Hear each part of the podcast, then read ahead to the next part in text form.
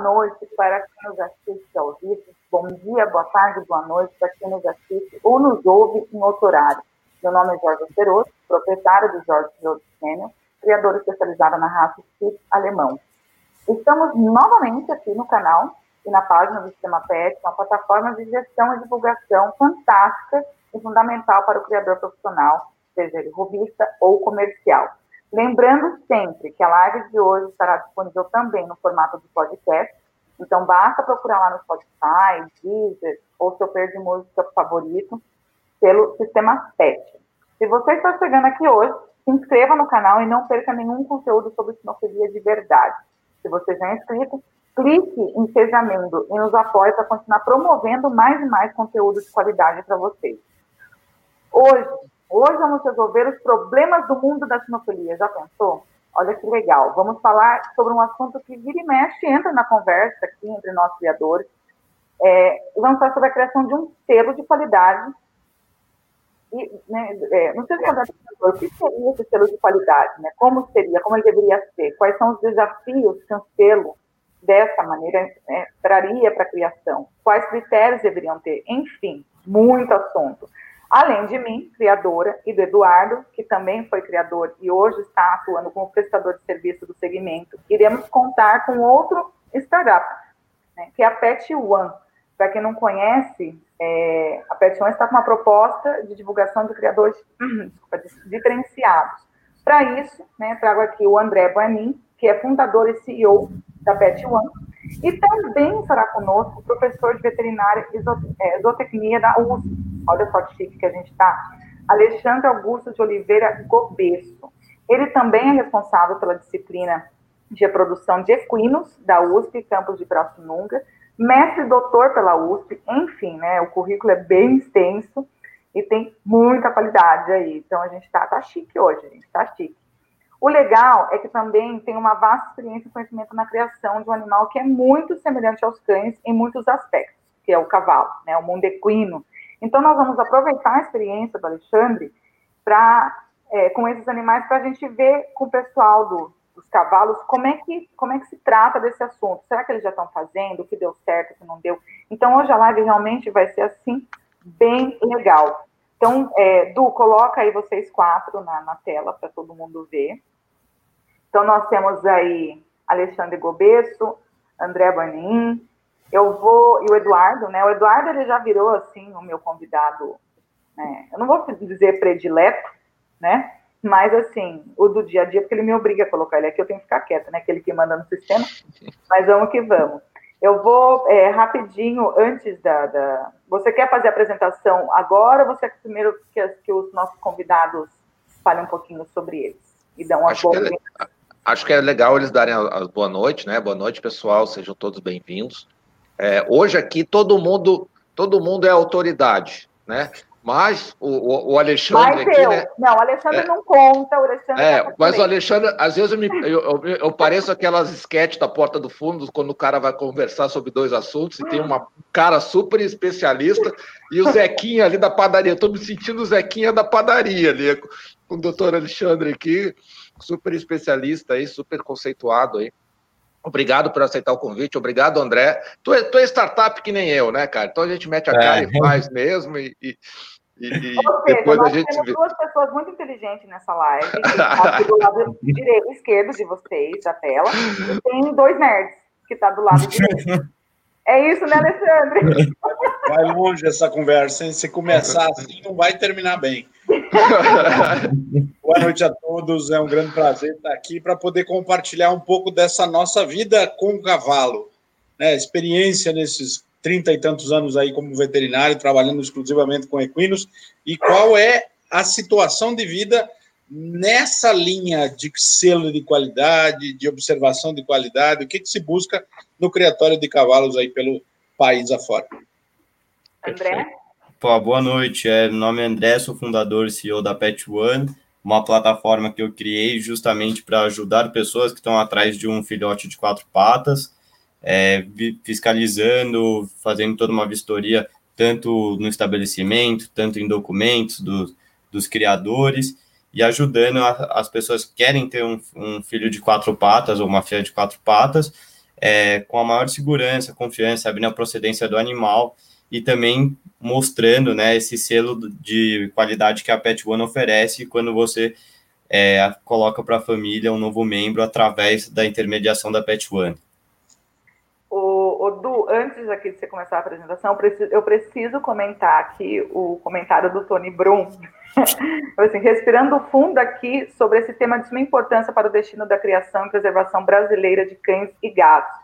Tony, eu estou tão animada para essa live, porque eu penso como você. Realmente, é, a gente precisa aí de, né, de, de novas ferramentas para a nossa criação ficar ainda melhor né? Pode ir lá, Eduardo, depois eu respondo aqui, Gabriel Fontes. Então, pessoal, Gabriel, é, é, a pergunta que você fez é a live inteira. É? então você chegou agora e quer sentar na é janelinha... Resumo, né? É o resumo da live inteira, a pergunta. É, é. Mas vamos tentar respondê-la. É, vamos tentar respondê-la. Pessoal, eu, eu, preparei rapidinho aqui, são cinco slides só uma, um, uma geral do que, que é selo, assim, eu dei uma estudadinha aí com relação a selo, não é um estudo profundo, prometo que você ser bem rápido, é só para questão de introduzir, para a gente dar algumas, alguns diferenciais, eu espero que vocês curtam aí. É, então, selo de qualidade para criadores de animais, né, seus desafios, mas afinal de contas, o que, é um selo de qualidade para criadores, né, é, é uma certificação que o criador cumpre determinadas regras, né, é, é e orientações descritas geralmente em um manual, um, um, norte, né? Então, assim, não vou criar um selo no meu no, no achismo, né? Então, a ideia é fazer um selo, você tem um norte para seguir alguém cumpra esses selos lá, né? Que, que, que cumpra cada critério, ou, ou todos os critérios, ou a maior parte dos critérios, de, de acordo com, com, o propósito do selo.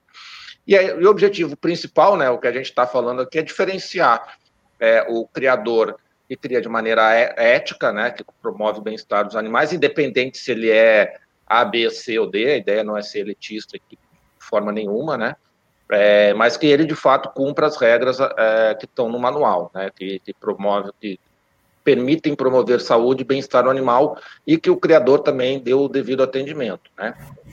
Nós temos alguns tipos de certificações ou de selos no mercado, né, aqueles que atestam processo, né? Então, o processo de desenvolvimento, se ele está bem adequado, bem certinho, né, é, tem, cumpre todas as regras e tal, é, geralmente, é o caso mais típico, mais clássico aí é o ISO, né? O ISO é um atestado de processo. Se você faz aquele processo bem certinho, não importa no final se o produto não vai atender, mas se você seguiu certinho o processo, quer dizer, você garante que ao final do processo aquele produto vai ser igual ao anterior né? Quase como um, um, um, uma fast food aí, né? Você tem bastante a questão do processo. No final é aquilo lá que vai vai estar tá pronto. Não, não quero saber se aquilo vai promover saúde ou se vai promover coisa. Não, no final ele, ele é aquilo sempre igual.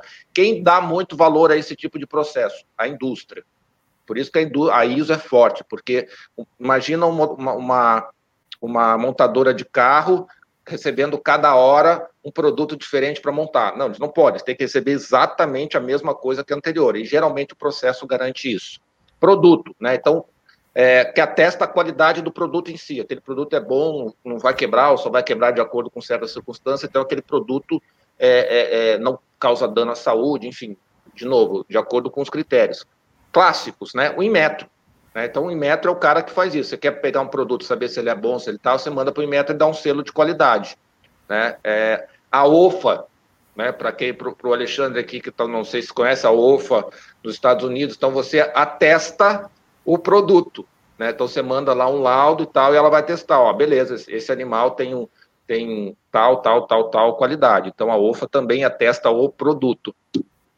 Até atestar conhecimento, né? Então, se alguém, alguém recebeu uma educação e, e de fato se atestou, se, se conseguiu compreender aquilo.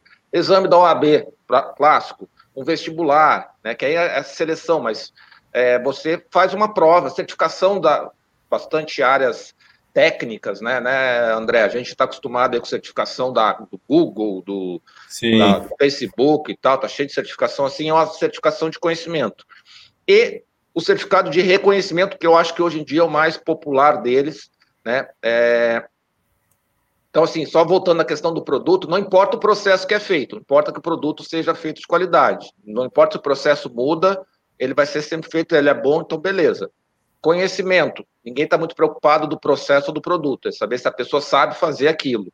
Reconhecimento, essa ela entregou aquele valor. Então, Uber, o cara me, entregou, me levou do ponto A para o ponto B com segurança dentro dos meus critérios, beleza. Então é reconhecimento se ele entregou o valor, se entregou o serviço. É Google Meu Negócio. Ah, o cara foi lá, fez um, fez um serviço, vai lá no Google, dá cinco estrelinhas. Airbnb. Então, hoje, praticamente é tudo reconhecimento. Né? Todo o serviço que você faz é por reconhecimento. Então, é o mercado dizendo para você: olha, foi legal. Então, o criador faz venda legal, então a nota dele lá vai ser 4,8, 4,7. Pô, Google Meu Negócio. É uma nota legal. Tá? É, os objetivos. Né? Geralmente, aqui, um objetivo para um criador, eu imaginei, tá? Isso aqui são propostas, não é nada certo. Atestar o conhecimento dos criadores. Então, isso é uma coisa que, gente, que é importante, a gente teria que ter. Um, dar conhecimento, fornecer conhecimento, cobrar esse, esse, conhecimento. Ele sabe, não sabe. Tem que fazer um vestibular, né? É, tem, mas, mas primeiro tem que prover o conhecimento. Né? Então, de novo, tem que dar o um guia lá, tem que, tem que prover o conhecimento. E atestar se ele compreendeu, né? Porque às vezes não é só falar, ah, beleza, fiz, aqui eu deixei para rodar o vídeo, virei as costas e fui embora. A ideia é testar. Não, tu entendeu? Tu sabe que sabe calcular, que tu sabe, tu percebe que é, acasalar pai com filho ou irmão inteiro é a mesma coisa? É, entendi. Então, beleza. Então, você compreendeu que, que é o mesmo risco. Estabelecer cri, é, critérios técnicos de manejo e gestão visando o bem-estar. Então, assim, como é que é o, o, procedimento? Como é que é o processo que ele tem que fazer para que dê é, condições de saúde e bem-estar. Ah, o animal vai ficar preso na baia o dia inteiro. Pô, não pode. Tem que ter um processo de que ele tem que ter, é, gastar energia, é, socializar e tal, de tantos em tantos tempo durante o dia. Né? Tem que promover a saúde do, dos cães, promover locais adequados para a criação dos cães. Isso vai ser, isso eu tenho certeza que vai ser polêmico. Divulgar os criadores, porque o selo também precisa divulgar. É isso que o André ali está tá falando. Quer dizer, ele está com o site, está promovendo a divulgação é dos criadores que atende os critérios que ele tá que ele, ele, que ele elencou como, como diferenciais. Então tem que divulgar, porque ele precisa ser, ter o reconhecimento do mercado, né? Promover a divulgação correta de cães de raça. Então assim tem que é, tem que diferenciar o cão de raça adequado dentro dos padrões e explicar por que, que o padrão está é, tá certo é, diminuir os impactos ambientais da criação, né, também tornando mais sustentável. Nós estamos num mundo hoje que não dá mais para é, ignorar a questão ambiental, né, então também nós precisamos reconhecer isso. É, teria que abranger o conhecimento dos criadores, instalações, atestado de saúde do animal. Hoje a gente já, tá, já falou em várias lives aí a respeito de exames de DNA, é, exames de, é, clínicos de algumas doenças. Uma coisa importante, tem que ter reconhecimento do público. Se não tiver reconhecimento do público, não adianta. Tá? Deixa eu ver se está no próximo aqui, mas no, no, próximo a gente fala. Mas tem que ter reconhecimento do público. Tem que ter os procedimentos de manejo, né? É, tem que ter médico veterinário. Né? Ah, mas não precisa ter o responsável técnico. Não, mas tem que ter no mínimo um médico veterinário para dizer, ó, beleza, é, o animal está bem. Pelo é... menos um que acompanhe, né? Seja é... ele particular seja ele pelo, pelo conselho. Exato, né? Então, não... mas tem que ter alguém ali que, se der uma emergência, alguém que vai responder rapidamente. E uma questão polêmica que é a legalização, né? É... Teria que estar, tá, na minha, na minha visão, assim, teria que estar tá legalizado. E pode ter mais um monte de coisa. Né? Então, aqui são só alguns pontos que a gente elencou. Quais são os desafios? Né? O que, que pega para fazer? Primeiro, elaborar um manual e um guia que abranja, abrange o máximo possível. Adaptar as necessidades de raça. O que serve para um chihuahua não vai servir para um dog alemão. Né? Então você vai ter que ter essa, essa, essa flexibilidade que o selo vai, vai ter que ter. Estabelecer um modelo de negócio sustentável. Né?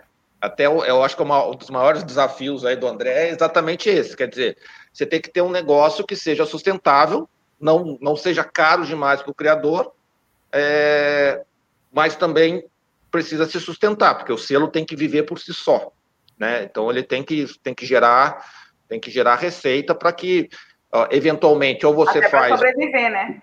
É, é outro, porque você tem que fazer toda aquela parte de divulgação ali que eu estava falando antes, né? Você tem que é, ter um reconhecimento público, você tem que promover você tem que promover a divulgação correta. Então Sim. você tem, você tem no mínimo, no mínimo, no mínimo, um marketing para ser feito. É, tem tudo, Edu, tem tudo um back office atrás desse selo.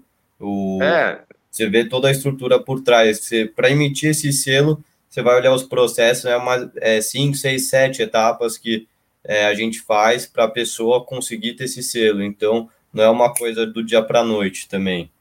É, exato. E é, eu não, eu não sei como é que é, tu já vai falar um pouquinho do processo, mas às vezes, assim, eventualmente você pode criar um selo que ele seja local, quer dizer, você tem que ir lá no local para ver, para testar, ou você pode estabelecer parâmetros de fazer de forma remota. Porque vamos, vamos imaginar, o pessoal que está lá no, no, no, no norte, pessoal está em Rondônia, o cara cria bem, poxa, o custo para trazer alguém de São Paulo, para trazer alguém sei lá, de Recife, alguém de Porto Alegre, se torna extremamente alto para testar a qualidade, né? Então tem que avaliar essas condições de país. Não, eventualmente você pode criar um selo em que você, ó, o veterinário é o fulano, você dá os cheques de, de, de, de situações em que você vai ter a, a, a validação. região, né, também. É, enfim, né, são os desafios que precisam ser Sim. vencidos. Outra, uma coisa importante, ser relevante para os criadores. Então, o selo tem que ser relevante, não ser, ah, não, isso aí é mais uma coisa lá para vender filhote. Não, não é isso.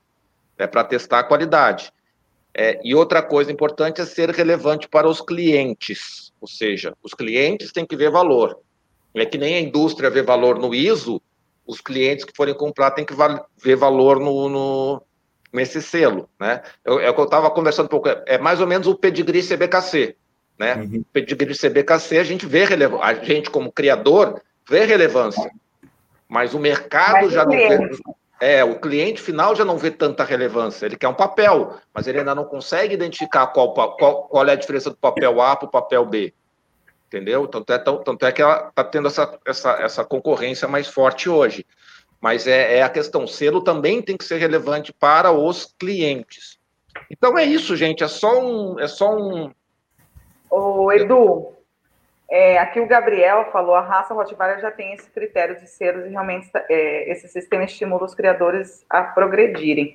É, eu conversei bastante com o Alexandre, anteontem, se não me engano, é, sobre isso, né? Converso direto também com, com o André aí, é, porque assim, como eu vou... Gente, assim, uma das coisas que eu quero deixar muito claro aqui, a gente trouxe uma pessoa que está fazendo algo nesse sentido, está aí se esforçando para fazer algo nesse sentido. É, trouxemos uma pessoa que vive um mundo paralelo, que já tem algumas pessoas fazendo isso com uma expertise de anos, né? Que assim a gente já, já deu aqui parte do currículo. Se fosse ler o currículo todo do Alexandre, a gente ia ficar de um tempo, tá? Mas a gente já deu parte do currículo aqui. E temos dois, uma criadora, né? E um, um ex-criador. Sei lá o que você é, Eduardo. O que você está fazendo aqui, Eduardo? Não, tô brincando. É, o Eduardo que já criou e hoje tem o sistema PET que né, está aí trabalhando junto com os criadores.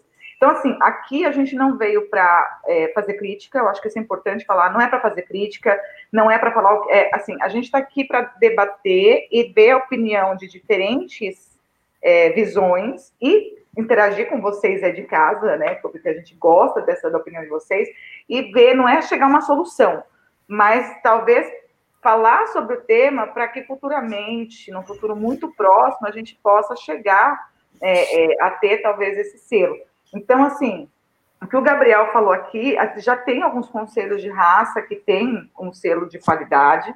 É, a gente não, não, não, se aprofundizou muito, né, do, é, sobre isso, porque a gente também não quer, é, é, enfim, ah, porque um faz assim, outro faz assim, acaba um criticando o outro, então a gente realmente quer, tipo, um, um papo reto aqui, assim, uma coisa mais, mais clean. É, mas isso que ele falou, uma coisa que eu discuti com o Alexandre, já falei com o André, falou direto com o Eduardo. O selo, na minha opinião, aqui eu não estou como mediadora, aqui eu sou autoridade, como diz o Eduardo, gostei disso. Do... Lembre disso para a próxima live, tá, pessoal? É, eu, como criadora, para mim, é importante pelo, pelo projeto que eu tenho de criação, pela forma como que eu penso na criação, para mim é importante. Então, eu acho que, assim, é, para o cliente, se isso se tornar um costume, como é o ISO, como é o metro, enfim, é, também vai ser algo importante, porque ele sabe que ali ele tem, algo ele tem ali, né, é, que ele, ele, ele vai comprar, vai adquirir, vai adaptar aquele animal com mais tranquilidade. E o que falou, eu acho que tendo selo, os criadores de fato, porque eu acho que o que mais pega, o criador valoriza isso, né? Mais do que o, o, o, cliente final, porque ele está investindo também ali no animal. É o criador se esforçar para ter aquele selo. Então, acho que para a criação vai ser muito bom. E para os clientes também vai ser muito bom, porque eles vão ter cães de mais qualidade, vão, vão se sentir mais seguros de comprar esse pet, e os criadores vão se. É, vão, eles vão se inspirarem a, a, a fazer melhor e evoluir na criação. Tá. Jorge, qual é a pergunta? Ah, não, ele não, não, eu estou falando. Aqui não foi uma pergunta, aqui ele está falando que estimula, então falando que realmente estimula. Aí, Eduardo, ó, não vai começar, hein? Aí é o seguinte: a Carla, que é do Canil Melbas Canyon, a Carlinha, nossa amiga, ela pergunta se já foi discutido isso no grupo dos criadores de respeito no passado. Sim, nós discutimos isso, como, como, como o Eduardo falou no começo, eu falei no começo, isso a gente fala sempre. E aí agora vem minha pergunta, Eduardo, tá? Não me corte, por favor sua autoridade, você mesmo falou. Alexandre, como que funciona isso? Tipo, qual que é o, o, o, impacto de um selo? Primeiro explica como é que está essa, né, esse trâmite de selo no, no, na criação equina e, e, e por o lado de vocês, como é que está sendo o impacto disso e como que os criadores é, estão, o que os criadores estão achando disso? Bom, a, a primeiro, o primeiro comentário que eu acho que é importante citar, é, é que você já foi bem clara nisso na apresentação, é que o, os cavalos, apesar de terem alguma semelhança com, com os pets de um modo geral, tem um cenário muito diferente, né? Um cenário que envolve esporte, que envolve utilização do cavalo como ferramenta de algum tipo de prazer ao proprietário, de rendimento prazeroso no esporte amador, de alguma forma, ou no lazer, ou no passeio. Então, isso é, esse é um cenário que diferencia de maneira bem marcante essa comercialização. Na, nas iniciativas que já, já saíram até agora, nenhuma delas conseguiu decolar.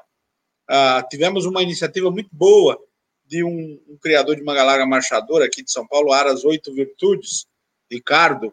Ele, ele apresentou uma proposta de um selo de bem-estar um selo é, que definisse por características, com regulamento, com pontos específicos e tal, um, um, um selo onde o Aras que tivesse, merecesse fazer jus a esse selo, é, seria um Aras que cria os cavalos numa condição adequada de bem-estar. O, o, ter, o termo bem-estar está tão na moda hoje, está tão em voga e tal, existem vários processos em andamento em relação ao bem-estar de cavalos, ao regula a regulamentação desse bem-estar e como isso aconteceu. Esse selo surgiu há, coisa de três anos atrás, foi muito divulgado, foi muito falado, televisão, imprensa, de um modo geral, mas a, o resultado prático é que não decolou.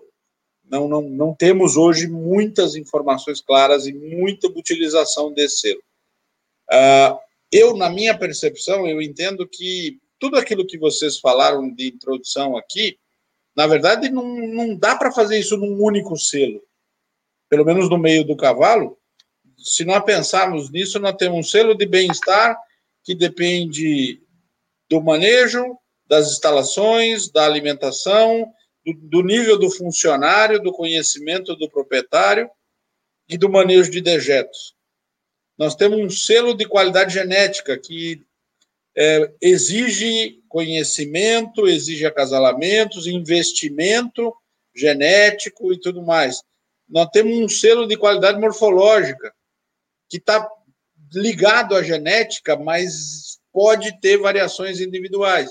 Nós poderíamos ter um selo de desempenho esportivo, que estaria muito mais ligado a, ao resultado de desempenho que esses cavalos criados nesses diferentes lugares têm. E teríamos um selo de é, longevidade no esporte. Quanto tempo que esse cavalo sobrevive praticando aquela modalidade esportiva, aquele tempo. Então, assim, é, é um leque de coisas complexas, informações complexas e, e, que, e que certamente é, merece uma discussão muito grande, merece uma abordagem muito grande. É, eu, eu, eu gostaria de devolver a pergunta que, que me fez, você me fez, Jorge, com outra pergunta para todos.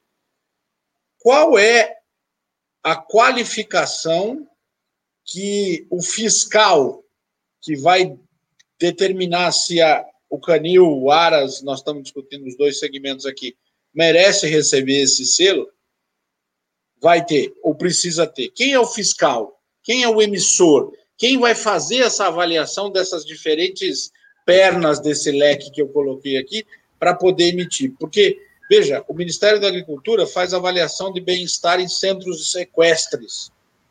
Tá? E eu fiz essa pergunta para a coordenadora de bem-estar do Ministério da Agricultura. Qual é o treinamento que vocês fazem para os fiscais que vão avaliar o centro sequestro? Para emitir um selo de, de bem-estar, um certificado de bem-estar. Qual é a qualificação que é exigida? Aí, aí vem outra, outra polêmica que eu queria colocar. Online, como é que você vai emitir um selo online?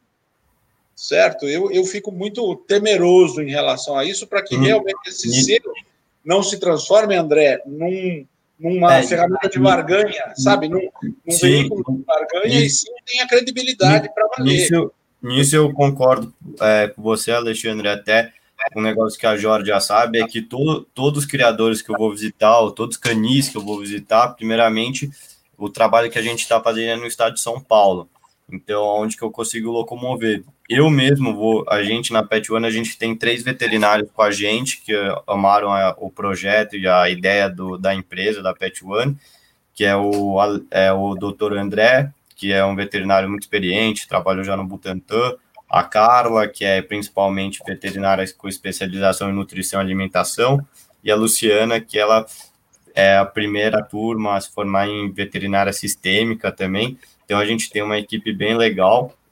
E é o que eu falo, por exemplo, eu acho que nessa parte virtual às vezes não dá muito certo, porque, por exemplo, eu posso ter um aras ou não, eu posso ter um local para criar os cachorros.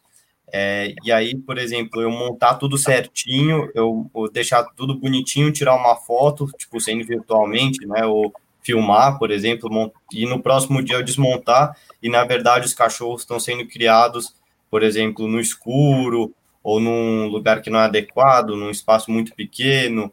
Então, é, sempre vou eu e um veterinário nosso checar com o nosso próprio olho a, a, estrutura deles. Então, a gente fala, a gente quer conhecer tudo até por trás da matriz. A gente não quer conhecer só a matriz. Então, a gente faz toda essa vistoria, vamos dizer. A gente olha, conversa com o criador, a gente quer saber quantos anos, é, há quantos anos ele já cria. Então, envolve muita coisa e, e, o que eu acho bacana é exatamente isso, você ir olhar com seus próprios olhos. É, além acho... disso, além disso, Jorge, de quanto em quanto tempo tem que fazer reinspeção? Tem que revalidar o selo. Exato. O buraco gente... é mais embaixo, Eduardo só tá ali, sabia? Só por cara do Eduardo. É, é, é, é, a gente, o, a, a gente faz um trabalho de é, fazer essa revistoria a cada quatro meses, por exemplo. Agora com a pandemia, né, tudo ficou mais difícil, mas é, a gente está sempre diariamente em contato com os criadores e todos os criadores que eu é, que está na Pet One hoje em dia, tudo viraram, a gente criou um relacionamento. Então, com a George, eu converso quase todo santo dia, ou pelo menos umas duas, três vezes por semana, a gente está conversando.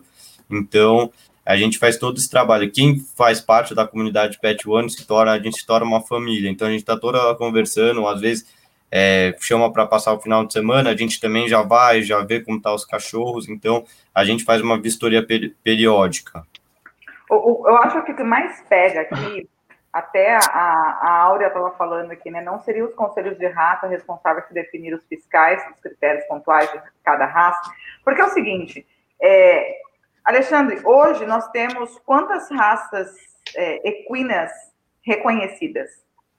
Não, vou, não vou saber te dizer, não. Tem uma enormidade de raça, né? Raças oficiais são, Oficial. não, são, não são muitas no Brasil é, reconhecidas. Lembra, o Ministério da Agricultura detém o controle de todas as raças. É, e de equídeos, né? cavalos, jumentos, criados no Brasil, e algumas raças de híbridos, de moares também. E o Ministério determina que um determinado grupo, uma determinada associação de criadores, vai fazer esse serviço cartorário, que é um serviço de nada mais do que emissão de certificados, documentos de confiabilidade cartorária. É isso que as associações de criadores fazem. Além disso, no caso das raças nacionais, esses conselhos gestores dessas raças, que são eleitos anualmente e tudo mais, eles fazem também a redação do padrão da raça, que não são padrões internacionais, não são padrões que vêm de fora, são raças nacionais. Então, esse padrão passa também por revisões, tem um conselho deliberativo técnico que determina o que é técnico e o que é peculiaridade técnica que tem que ser colocado. Mas lembro sempre que as associações são dos criadores, e os criadores é que definem o caminho que elas vão seguir para lá ou para cá, para esse ou para aquele lado. É, é muito difícil conseguir ter um, um, um padrão muito eficiente nesses grupos ou nessas associações, porque tem muitas preferências pessoais. E isso acontece, eu tenho certeza, também na, na, na sinofilia, é, é, nas exposições, dependendo de que, que grupo que está gerindo o, a associação naquele momento, a premiação ou o modelo de premiação segue um caminho de morfologia e um outro grupo segue, um outro momento segue um outro caminho e tudo mais. Isso não é uma coisa que interfere diretamente no consumidor final, no cliente que vai buscar o seu cavalo, o seu indivíduo, mas interfere muito na vaidade dos criadores, né? na proposta de cada um e naquilo que fazem. Isso é muito forte. Só muda, né? só, só, só muda a área. É, só muda é. o animal, mas o resto... Só muda o endereço, é a mesma coisa, eu tenho certeza disso. Então, quem lida com registro, com exposições, eu sou juiz de exposição de algumas raças e tal, faço registro de algumas raças. Eu já cheguei numa propriedade, por exemplo, que eu entrei e o proprietário pediu assim: olha, me diga o que, que eu tenho que descartar e o que, que eu tenho que ficar. E eu falei: tá bom, eu fiz um levantamento técnico, a hora que eu saí de lá, ele nunca mais me chamou porque ele não gostou da minha opinião, não aceitou a minha opinião e não, nunca mais me chamou. Então, então não existe, por mais técnicos que os técnicos, inspetores, profissionais sejam, o lado pessoal está muito forte e muito envolvido nessa atividade. Não tem como fugir disso, não tem como sair. E aí, um outro ponto, ó, quero colocar mais pimenta na coisa. É, o, alguém já comentou isso aí no chat.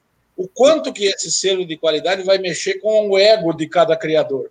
Muito. Aquele que ganha, o que não ganha, o que recebe, o que não recebe, o quanto que vai mexer com a vaidade de cada um. Eu propus para um grupo de fábricas de ração que eu faço consultoria que criasse um selo da fábrica para oferecer para o cliente que realmente usa a metodologia técnica proposta, o programa de alimentação proposto, respeita e tal e tal. E aí a discussão foi essa, pô, mas e será que o camarada não vai ficar é, enjoado e envaidecido porque não aceitou, porque não recebeu isso, porque não. Né? como é que você vai mexer com o ego das pessoas? Alguém colocou aí. Como é que você vai invadir uma propriedade, um canil ou um aras para fazer uma fiscalização, né? para fazer uma emissão de um selo? É, muitos não, não gostam disso, não querem, ou só mostra aquilo que quer mostrar, não mostra tudo. Eu acho que só muda o endereço. Né? E, Falando dos cavalos. E, e também você é, normalmente também essa. A gente não, não invade, né? A gente já fala, por exemplo, você quer fazer ah. parte da Pet One, da plataforma, tá bom. Para você participar, para você entrar dentro da comunidade, a gente quer ir te conhecer fisicamente, a gente quer ver o espaço, a gente quer conhecer os cachorros. Então, ele já sabe que a gente já está indo para olhar o espaço dele, a estrutura, a saúde dos animais. Então, é, se ele não quer tá na, na Pet One não quer ter o selo que daí é, para ele é muito bom, porque quando a pessoa entra no site já vê ele lá no site que ele já tem o selo, ele já a pessoa já sabe, meu, o criador que está lá já tem o selo, então eu tenho a confiança, eu tenho a segurança que eu tô, tô colocando para dentro de casa ou para dentro da nossa família, né, que hoje em dia todos os pets são quase nossos filhos, é, um cachorro que eu sei a procedência dele, eu sei a genética dele, eu sei a linha de sangue dele, se eu quiser, então ela sabe que o criador que está lá, ela está criando pela, ela cria pelo amor que ela tem à raça e não pelo é, focando na rentabilidade, no, no monetariamente no que, que é, vai ter. Lógico que tem a venda, mas ela cria pelo amor e não para vender e colocar o dinheiro no bolso. Eduardo. Aí vem aquela questão, né? Robista e criador. É, tá. Então, é, assim, pessoal, obrigado pela, pela, pelos comentários. Eu sei que dá vontade de chamar todo mundo aqui e todo mundo tem. Eu quero dar um pouquinho de voz aqui para vocês também. Vocês têm muitos comentários. Manda link para todo mundo, Eduardo. Vamos fazer uma reunião grandona, sabe? tá louco, aí cada um vai falar um segundo. É, eu sei que vai é assunto para 10 horas aqui. O Irã, eu acho que o Irã chegou um pouquinho depois da minha apresentação, né? Ele falou por esse motivo, o único certificado confiável para assegurar um processo é a certificação ISO. Eu acho que eu acho que você pode fazer certificação ISO no Canil. Porque ISO é, é que eu estou falando, ISO é processo, né, Ira? Eu posso estar falando errado, uma enorme besteira, ISO, mas eu já, eu já passei por alguns define, processos. ISO define padrão, né? É, Padronização. É, você processo. pode ter padrão ruim, padrão médio e padrão bom. No final você pode. No quê? No padrão. Só padrão. Padrão de produção. Só isso. É, é, é tudo igualzinho. Tudo igualzinho o selo, aqui várias pessoas comentaram, o problema, assim, não problema, mas assim, uma das soluções que precisam ser encontradas para um selo é o quê? Por que, que eu perguntei para você, Alexandre, assim, as raças? Por exemplo, pelo sistema FCI, é, que nós pertencemos aqui no Brasil, Sim. né? São 365, Eduardo, acho que é isso, né? Ah, 300 e lá vai cocada. É, mas eu acho que é 365. Porque todo, todo ano muda, né? Uhum. Aí, aí, se você Fora, fora aquelas. Mas vamos, vamos falar do nosso sistema, né? É, raças brasileiras reconhecidas nós temos duas, temos uma paulada de raça brasileira aí que ainda não são reconhecidas. Agora, vocês imaginam, assim, qual que eu acho que vai ser. É, é, até depois eu quero perguntar para o André a, a, a experiência dele por enquanto nisso. Porque, assim, você imagina você ter 300 raças, vamos, né? Você tem 300 raças onde você tem que fazer um certificado para, para criador de 300 raças. Então, a, o, o, que você vai olhar num canil de Rottweiler não vai ser exatamente, tipo, na estrutura, por exemplo, não vai ser igual que você vai olhar num canil de Chihuahua, que não vai ser igual que você vai olhar num canil de Xauxá. Fala, Du. É só, só, um comentário que eu acho eu não sei se ali está tá o xerife ali falando aqui, né? É, o ISO pode avaliar os processos de criação, gestão e criação, mas não entra na qualidade sinológica do plantel. Só tomar cuidado. É exatamente isso aí, xerife. Muito Perfeito. bem colocado. Quer dizer, eu posso dar ração ruim todo dia para o animal, desde que eu tenha naquela hora, naquele momento, e eu tenho isso escrito. Aí vem a padronização, é isso? Eu tenho ISO, mas eu estou dando ração ruim. Só para dar um exemplo de que.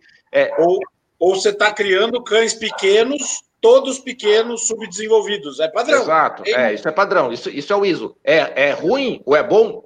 É assim que o ISO funciona. É o Se você quer isso, beleza. Não, não, não, estamos dando, como é que é, é valor, como é que chama? É, é, é, se isso é bom ou ruim. Ju, juízo de valor. Juízo de valor. Não, eu, eu, acho é. que depende, depende, é o que cada um quer. A Carla falou assim, mas, gente, nem juízes sabem julgar todas as raças. Vamos lá. Vamos para o que a Áurea falou e várias pessoas aqui falaram depois da Áurea. O que seria interessante é, talvez, assim, cada conselho. Ah, mas tem raças que não têm conselhos. Bom, eles que lutem, vão fazer conselho. Gente, é importante, é importante. É, é um sapo, é chato, é complicado, é, dá trabalho, mas, né, vamos correr atrás dos conselhos. É, cada conselho, né, que faça aí, tipo, escolha talvez a sua, né, quem vai, enfim, que órgão que vai, ou quem vão ser as pessoas que vão fiscalizar, digamos. Agora, eu queria saber, André, você, eu lembro que quando você esteve aqui em casa, né, aqui, Espírito Alemão, e você tinha ido num canil de, de, de, cão de porte grande. Eu não lembro a raça agora. É... Você tinha visitado.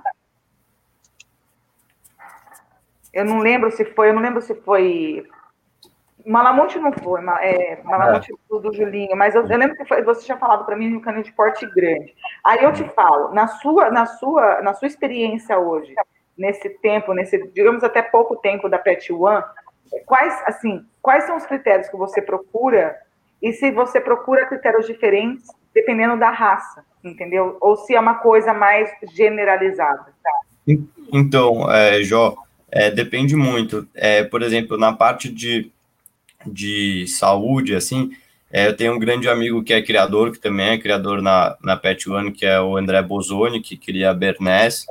É, os cachorros dele são espetaculares, você vê a linhagem, você vê, é, é super bonito. Então, é, eu, eu como começou por exemplo, faz pouco tempo, eu não sou veterinário, então eu não sei toda, todas os critérios necessários na parte de saúde, então é por isso que a gente tem os veterinários com a gente, o doutor André, a Carla e a Luciana, para ajudarem nessa, nessa parte. Mas sempre, eu, é, por exemplo, você vai num canil de, vamos dizer, bulldog francês, comparado com um canil de é, canicorso, por exemplo, a estrutura tem que ser cinco, seis vezes maiores. Canicorso é grande, canicorso é forte, canicorso ele, ele é, é bruto, ele, ele tem que correr, ele tem que ter espaço. Então, por exemplo, você não conseguiria pegar quatro canicorsos e colocar num espaço de 3 por 3 por exemplo, porque aí já começa, na minha característica, já começa a ficar um pouco é, como que nem falam, é criação de fundo de quintal, por exemplo, que eles pegam um espacinho na casa e já começa a colocar um monte de cachorro. Parece os porcos, sabe, que ficam no chiqueiro um em cima do outro. Então tem toda uma certa uma certa diferença. Por exemplo, na parte que a gente fala, ah, como você faz o cruzamento do, dos seus cachorros. Então, por exemplo, ah, na Pet One, os veterinários, como são responsáveis, é, por exemplo, antes de qualquer ninhada, eles vão começar a fazer teste de displasia, teste de sangue, tudo para ver se essa ninhada vai estar tá em ordem, vai ter uma saúde boa. Então, por exemplo, o André, que eu perguntei uma vez, ah, que, que é, testes que eu tenho que ver? Então, você tem que ver o teste de displasia, ele me deu 10 testes para eu perguntar para sempre, para qualquer criador, que eu até mandei para você, lembra, Jó, o questionário é, com, com um monte de teste de, de saúde, é, como é as acomodações do, dos cachorros.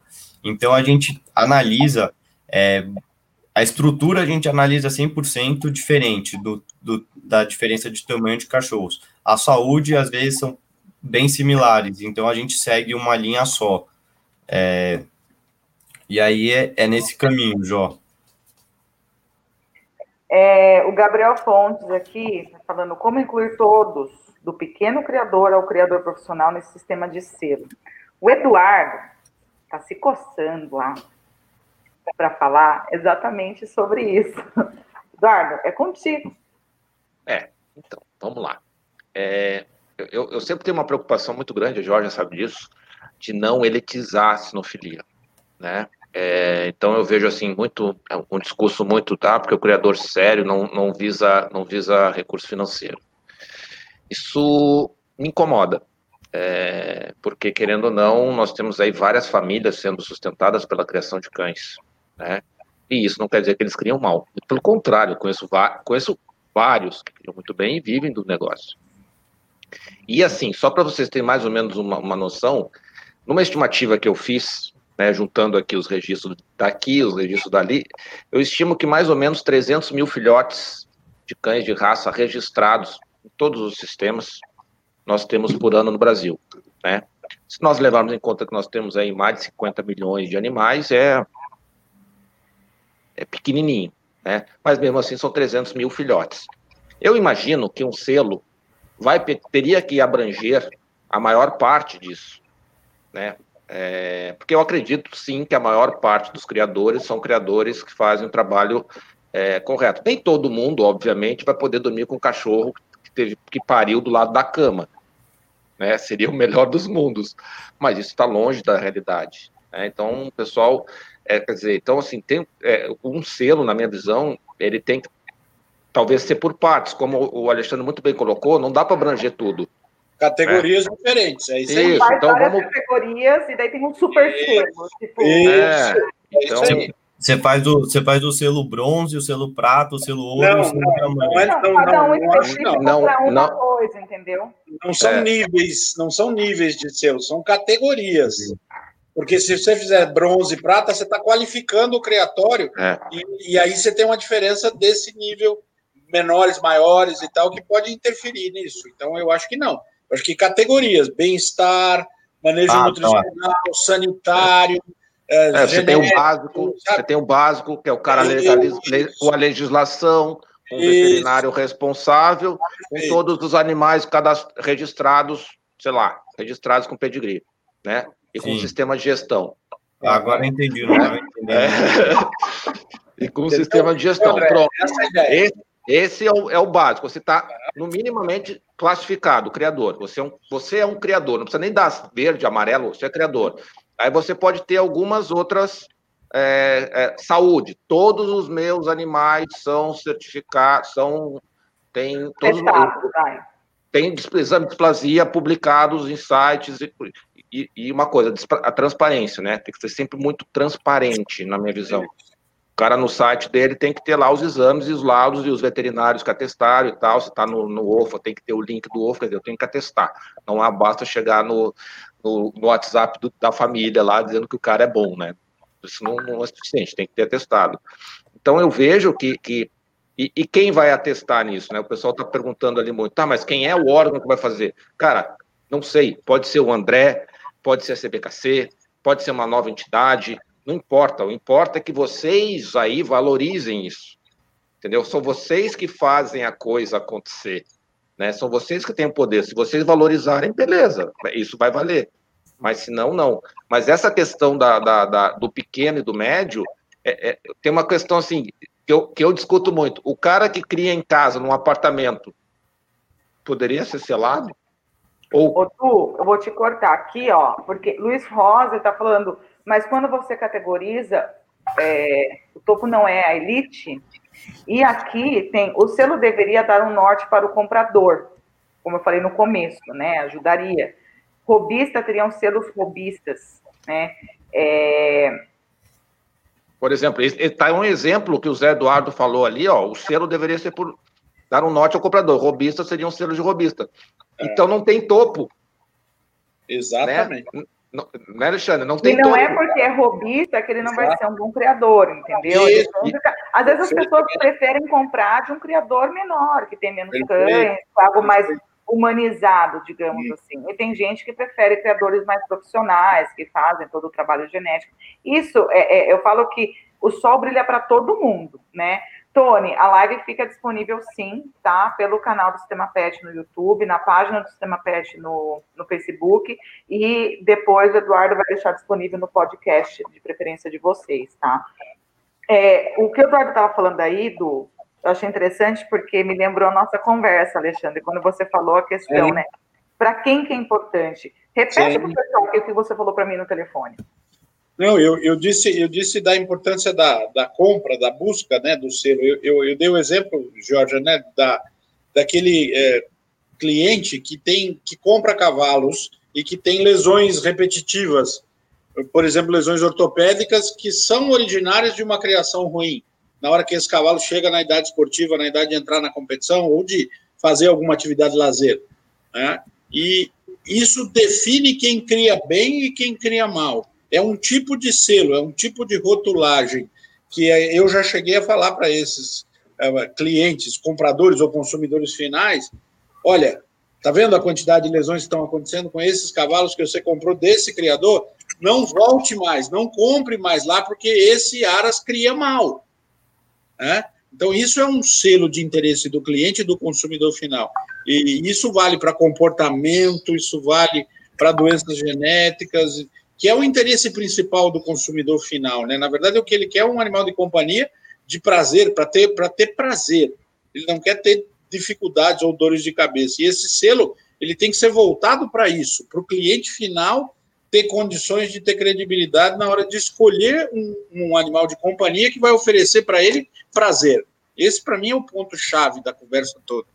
Ah, óbvio que existem interesses genéticos de criadores, de pedigree, de genéticas e acasalamento e tal, mas é um outro nível, né? O maior volume de consumo é o consumidor final que quer um animal de companhia. Né? E quanto que esse selo vai beneficiar isso?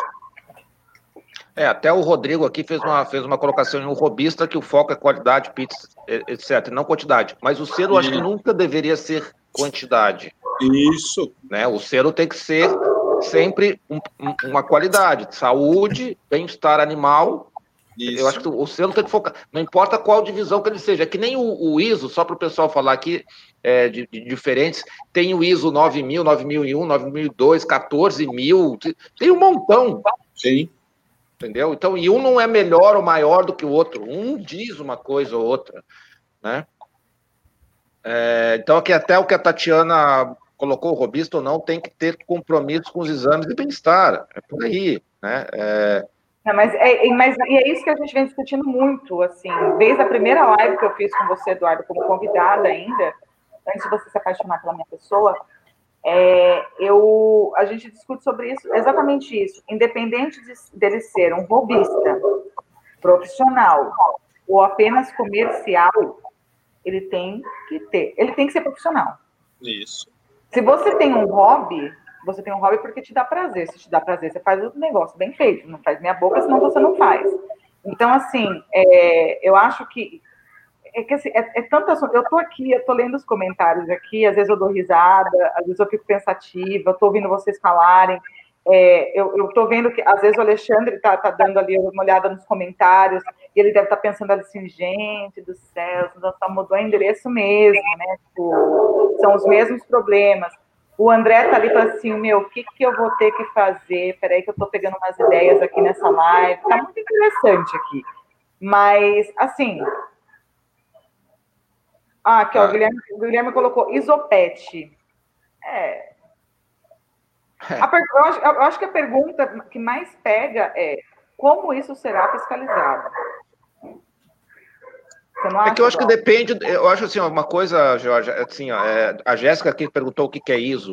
Ah, Jéssica, é, ISO, vamos dizer, é uma certificação geralmente dada pela indústria ou prestador de serviço também, mas tem, uma, tem um órgão internacional que cuida disso, que avalia os processos da empresa, se a empresa tem um padrão de processo estabelecido, tá? Então você paga a certificadora e paga bem a certificadora, tá? Nós estamos falando na casa de centenas de milhares de reais. Eles vão lá na tua empresa, é, um cara capacitado vai, verifica, analisa, vê se está tudo documentado, se as pessoas conhecem e tal, e anota, e se tu tiver ok, ela te dá esse ISO, você, você é certificado disso. Tá? Bem resumidamente, eu vou dizer, olha, dá uma procuradinha na web, procura certificado ISO, que tem, deve ter um montão de conteúdo sobre isso, mas é basicamente, muito basicamente, sutilmente, é, isso. É, o, Guilherme, o, o, xerife aqui, como eu queria estar nessa live, mas você está na live, rapaz, você está aqui com a gente. Você está sem áudio, Jorge. Então vou aproveitar aqui está sem áudio. Ah, ó, ó, eu estou sem áudio, mas não estou surda, tá? Não, eu falei a mesma coisa, você está aqui com a gente. Eu, eu queria colocar, Jorge, uma, uma, uma, uma posição, acho que é interessante. É, perguntaram, né, quem queria emitir esse, esse certificado, quem queria fazer. Na verdade, eu não acho que as associações de criadores tenham condição de fazer isso. Né? Os clubes ou organizações, os conselhos, eu acho que é muito complicado para você conseguir é, fazer isso através de conselhos de associações ou de kennels, ou seja lá a, o nome que for dado. É, eu acho que é uma prestação de serviço. É uma prestação de serviço que vai ser feita por uma empresa idônea que vai oferecer essa certificação. Eu não acredito nisso. E aí, a, o Canil, o criador, o proprietário que quiser ter esse ISO, ele vai, ele vai é, comprar, vai pagar pelo serviço dessa certificadora.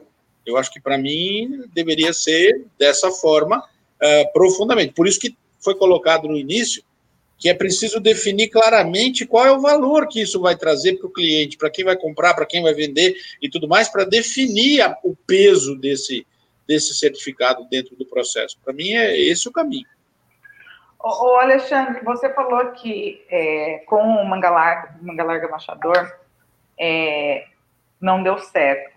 Né? Não é que não, não, é que não no, no, início pareceu lindo, é, e, era, e era um certificado só de bem-estar. Não envolvia mais nada, apenas bem-estar, e aí tinha os parâmetros dentro desse, é, desse certificado que eram exigidos para se ter esse selo de bem-estar. Não era uma coisa comercializada, era uma coisa assim, olha, o Aras precisa ter isso, isso, isso, isso, isso e tal, e se tiver esses itens, ele se enquadra no padrão de, de qualidade. Não tinha fiscalização, era uma coisa mais associativa de um grupo pequeno de criadores que desenvolveu isso e começou a vender essa ideia ou a, a incentivar essa ideia. Por conta, eu acho que o, o mote do bem-estar está muito na, em voga, né? Está muito aflorado, está todo mundo querendo discutir e, e falar sobre isso, importantíssimo. Todo mundo tem que realmente respeitar isso de maneira muito séria. Mas eu acho que esse foi a motivação, essa foi a motivação maior. Ah, eu vou comprar um cavalo de um lugar que tenha um certificado de bem-estar. Ah, isso que surgiu é apenas essa iniciativa que veio à tona até hoje. Existem alguns certificados propostos pela indústria de suplementos, pela indústria de ração, mas pelas associações de criadores, não. Não existe essa iniciativa, até onde eu saiba, não existe. O Rodrigo Fischer, ele tá acha que deveria ser incluso no que pagamos como associados nos cânions e não nos temos. É, eu vou falar mais uma vez para o Alexandre, é, que a gente conversou bastante. Uhum. É, é o seguinte, gente, olha, aqui nós temos criadores, temos pessoas amantes da sinofilia, temos veterinário, é, principalmente aí especializado na parte de equinos, é, mas ele falou uma coisa para mim que a gente, eu e o Eduardo, a gente fala bastante aqui e às vezes parece que não, não vai para frente. Alexandre, o que são os canyons? Explica. É, para mim, as, as, as, que não é criador é, cachorro. As associações de criadores são cartórios. São cartórios. Qualquer coisa a mais que se for uh, onerar para a associação de, de, de criador fazer, é óbvio que tem decisões do caminho que a raça vai tomar, do caminho que aquela associação, que aquele grupo vai tomar, que são é, decisões mais sociais. Mas essa fiscalização, isso não é papel das associações, e, e se for incluir isso na taxa de cobrança da emissão de registro, da emissão de documento ou da anuidade, ainda vai encarecer mais, vai elitizar mais, vai afastar mais. Eu acho que, pelo menos no meio do cavalo, isso não tem sido bem recebido na maioria dos lugares, não. Tá, mas é bem claro isso, que as associações são cartórios. Eu, eu, vou, eu, eu, vou eu vou complementar um pouquinho o que o Alexandre falou. Tem mais uma coisa que, que, que, que, que passa meio batido, mas tem um certificado é, que, que, no caso dos cães, eles recebem nas exposições. Uhum. Aquilo é um selo. Sim. Né? Aquilo é. É, né? é, assim, você recebe a certificação de. Ah, é, a, quando você junta tantos selos, você ganha o título. Né? Então, assim, então, além do cartório, em que, na verdade, é um certificado de, de origem. De propriedade né? você... de origem, é. Isso, você também tem um selo Não, mas... de qualidade é, de atendimento ao plantel. Foi? Agora, não, mas assim, quando você pega, por exemplo, uma especializada, inclusive o selo já, é assim, já é um pouco mais específico, porque ele avalia partes é, assim, avalia por parte o cão e ele coloca bom, muito bom, excelente, enfim, né? Então, isso é, de uma certa maneira, é isso que o Eduardo falou. O, o André, como é que tá a cabeça aí? Tá fervendo? Ah, tá um pouco. Tô tá tendo um monte de ideia para depois eu levar para dentro de casa, mas tá, tá bom, tá bem gostoso. Tá fervendo, vai ficar coisa boa. Só, só para acrescentar mais uma coisa, Eduardo, o que você falou desse certificado desse selo emitido nas exposições ou nas especializadas, é que nós temos excepcionais criadores que optam, por opção, não participar da exposição.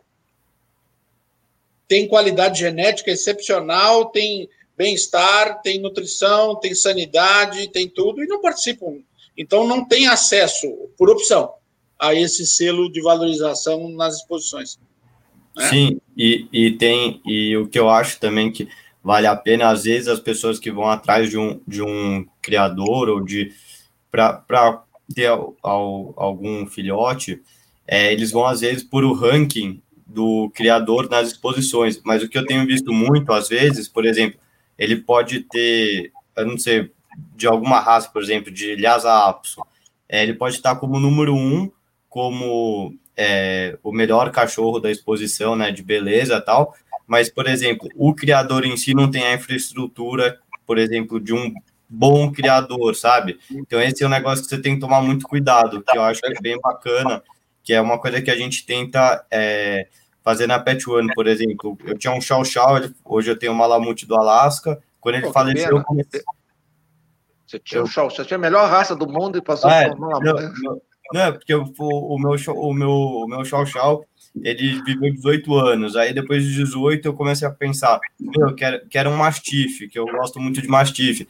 Aí eu comecei a jogar no Google, né? Que é a primeira coisa que a pessoa vai fazer, ah, mastife, canil, São Paulo, ou Estados Unidos. O Eduardo, ele cansou do cachorro pequeno e preferiu uma lamute, que é maior que o chau ainda. É, Ele, ele, sonhou, ele sonhou que queria dormir num iglu. É, é, o, é o meu mini pônei. Aí, aí, ele, aí eu comecei a jogar, por exemplo, criador de. É, a gente tem um criador hoje, que é o Carlos Flacker, também é juiz da CBKC, faz parte da CBKC, é um grande amigo meu. Mas aí eu comecei a pesquisar, aí começou a aparecer Mercado Livre, OLX, sabe? Uns, uns negócios que eu comecei, a, eu comecei a ficar horrorizado, fiquei começar em choque. Aí uma série de outras, outros sites e também as listas de exposições, então a pessoa não sabe para onde ir, sabe? Ela demora um tempo gigante e aí acaba gastando tempo porque vai em um monte de canil errado. Esse, esse é um ponto, André, fundamental que você colocou e que eu acho que merece uma live só falando disso. Tá? É, então. O quanto de informações é, discutíveis, ou pouco sensatas, ou não qualificadas, ou falsas, estão na nuvem hoje. Sim, né? muitas. Isso é uma coisa que eu passo, assim, uma boa parte da minha vida desmentindo informações falsificadas, desfazendo mitos, sabe, e falsas verdades. Então, no cavalo isso tem demais. Demais, demais, demais. É... Agora, é, é, é, polêmico, né, Jorge? Qualquer assunto que a gente fala, não, o chat tá aqui, bomba. Agora, só, só deixa eu falar uma coisa aqui do, do, do Irã, aqui, que estava conversando com a gente. A gente procurou, viu, para chamar também Guilherme. Sou auditor ISO, engloba perfeita. Ele é auditor ISO. Por isso que ele está aí falando, não, mas não sei o quê. Está defendendo o peixe dele, mas parabéns, que é um trabalho fantástico o, o que é feito. Então é, Excelente. É, e a gente aqui, obviamente, né, a gente está falando muito superficialmente da coisa, Isso. né? É, mas não, não, não. O ISO é um puta, é um, é um selo Oi. fantástico. É, não posso falar essa palavra, mas agora já falei, foda. É, então. Já passou das 21 horas já. Já, já, mas não vai ser monetizado, acho que o vídeo. É, o, o Edu, então, pode falar. É, queria responder também aqui a, a Marina, que ela, ela mandou para mim ter infraestrutura no, no, é, não significa que você tenha, não tenha qualidade. Não, não, não quer dizer que você. Foi um ponto que eu mencionei na hora que eu estava conversando, mas, por exemplo, tem criador que cria na casa, só que a, a, o, o jeito que ele cria também é fora do comum. Por exemplo, o André, que é criador de uma de Bernese com a gente, ele cria, ele tem um sítio, mas os cachorros ficam soltos, só que tem um espaço gigantesco para os cachorros ficarem soltos e ele, por exemplo, os remédios, ele, ele traz importado. Então ele tem uma um, uma dedicação pelo, pelo, pela criação de, dele, pela saúde dos animais absurdas. A infraestrutura foi um ponto que eu toquei, porque eu fui em canis, como o do Alex Piffer, que é o melhor criador de pitbull do Brasil hoje em dia. Aquele, o, a infraestrutura dele é fora do comum. É um ponto que eu achei bem, bem interessante, porque as pessoas, por exemplo, hoje em dia, quando elas falam, ah, não adote, é, compre, porque você fala em canil, por exemplo, quando a pessoa fala em canil, ela já associa o canil, por exemplo, com esses canis, é, vamos dizer, clandestinos, esses canis que você vê a pessoa vendendo cachorro na rua. Só que o que eu tenho é, visto, a Jorge já deve ter visto isso muito, você vai, por exemplo, em canis que você fala, meu, isso daqui é infraestrutura, tem sala de ginástica, tem piscina, então, é, a mordomia e o... uma sala de ginástica com meus espíritos. É, a mordomia e, e, o carinho e a, e a, como fala, a evolução da raça que o cara, o cara se dedica é fora do comum. O, que eu quero deixar claro aqui, assim, porque tá todo mundo falando assim, ah, mas ah, cadê a, a, a, Marina Garcia? Eu tenho uma pequena criação e tenho cães no ranking. Eu sou assim, ah, mas na verdade, assim, deixando claro que, tipo, o que define uma criação não é a quantidade de cães que você tem. Né? É pelo contrário, eu, na minha, aqui eu vou falar como, né, na, na, na minha opinião particular, é, se eu, assim, não julgando, tá? Assim, se tem uma puta estrutura legal, já que já pode falar palavrão, né, Eduardo? É, mas, assim, o que que... Se eu vejo um canil com 300, 400 é, cães, é, eu vou ficar, assim, eu vou, eu vou ficar meio desconfiada, porque não é fácil manter. Então, assim, mas óbvio que nós temos pessoas que, né, criadores que têm é, a estrutura de personnel, digamos assim, né? Mas, não, assim, é, Marina, não, independente da quantidade de cães, a quantidade não é qualidade. A gente já falou isso aqui. Né? Eu não sei se vocês. O, o Alexandre tinha comentado comigo que com cavalos, a diferença da criação de cavalos, por exemplo, no Brasil, é que aqui se cria muita quantidade. Isso. É, existe uma característica nacional em que se cria volume de cavalos, sem se preocupar tanto com a, a qualidade da criação. Individualmente se, se cuida pouco dos animais e se cria volume, volume, volume. Isso na maioria das raças nacionais, isso é muito, muito notável. Você tem uma enormidade de criadores com mais de 100 éguas, criando mais de 100 potos por ano e tudo mais. Até tem um comentário, né? Ah, é, é, diferente o cachorro e o cavalo no melhoramento genético, o cavalo cria um potro, a égua cria um potro por ano só, e a cadela faz várias ninhadas com vários filhos. Isso é verdade. Por isso, a, a valorização genética do cavalo, o valor genético do cavalo, demora muito mais tempo para se comprovar. Né? O peso da avaliação genética é muito mais demorado, é muito mais difícil nos cavalos para se fazer em função disso, claramente. É óbvio que E onde não pode errar, né, Alexandre? Você tem que é, fazer mais estudo, porque você, a tua margem de erro tem que ser mínima. O exemplo, o exemplo da nossa amizade comum lá no, no Agromen, né, um cavalo de hipismo, demora 10 anos para se provar. Então, um produto, um potro que nasceu, ele só vai se provar depois de 10 anos, efetivamente, se ele realmente é bom. Olha o tempo de melhoramento genético, o que demanda isso. Você vai comprovar um garanhão, provar que um garanhão é realmente bom, depois que os filhos dele atingiram 10 anos de idade. Sabe? Então o ciclo é muito mais longo, é muito mais complexo, é muito mais complicado para se fazer. O investimento é muito maior. É por isso que eu falo, talvez é, é.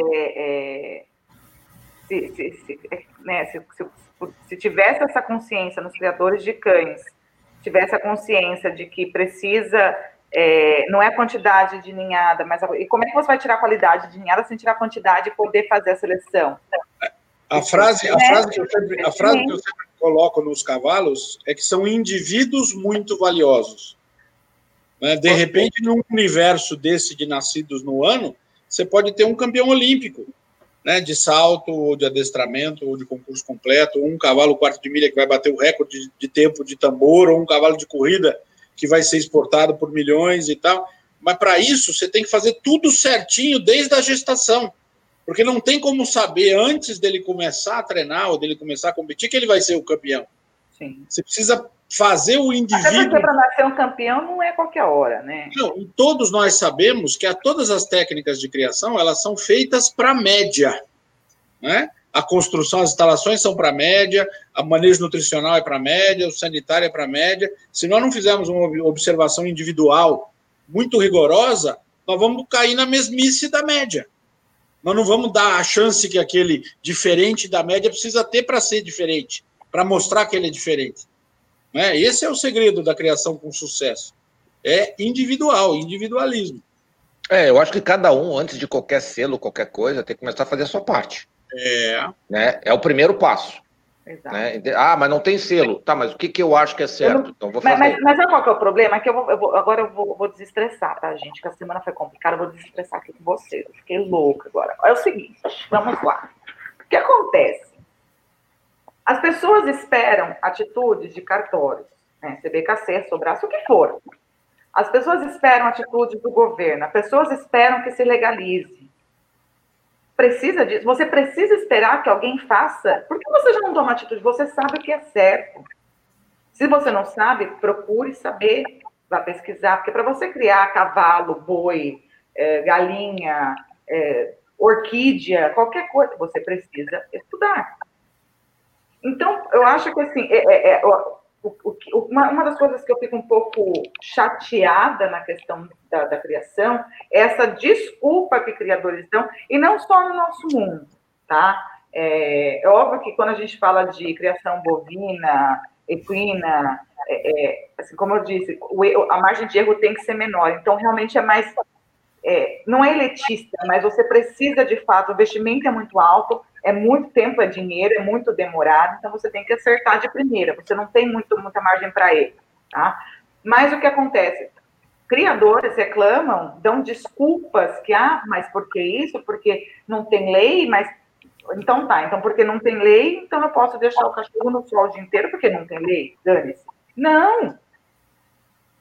Então, o que você falou, Eduardo, é exatamente isso. É só fazer sua parte. E muito, muito da sua parte é senso comum. É, são coisas óbvias.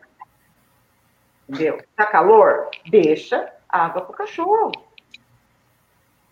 Tá frio? Tá chovendo? Recolhe o cachorro. Então, assim, é, é, é até um desabafo aqui. E depois, eu... e depois não vem perguntar, vir na internet, o que, que é maus tratos. Cara, tu sabe. Exato, exato. Tu sabe. Então, assim, é, é claro que ele não pode falar desses maluquices aí que dá, deixar o cachorro sozinho no apartamento é maus tratos. Não é.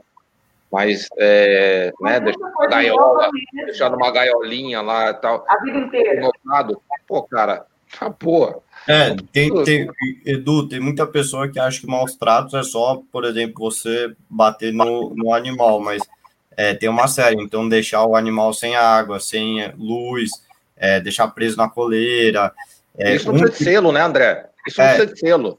É, e um tipo, é. um tipo de maltrato que eu, que eu acho, é, eu acho venda de, venda de cachorro é, ou criação de cachorro tem que ser no canil, tem que ser no canil, no espaço onde que ele está com a mãe, com o filhote está com a mãe, com o pai, e não em pet shop, porque em pet shop, para mim, eu acho isso maltrato, porque ele fica numa, num vidrinho de 40 centímetros por 40 centímetros, é, com, com a luz batendo direta neles, as pessoas às vezes batendo no vidro também.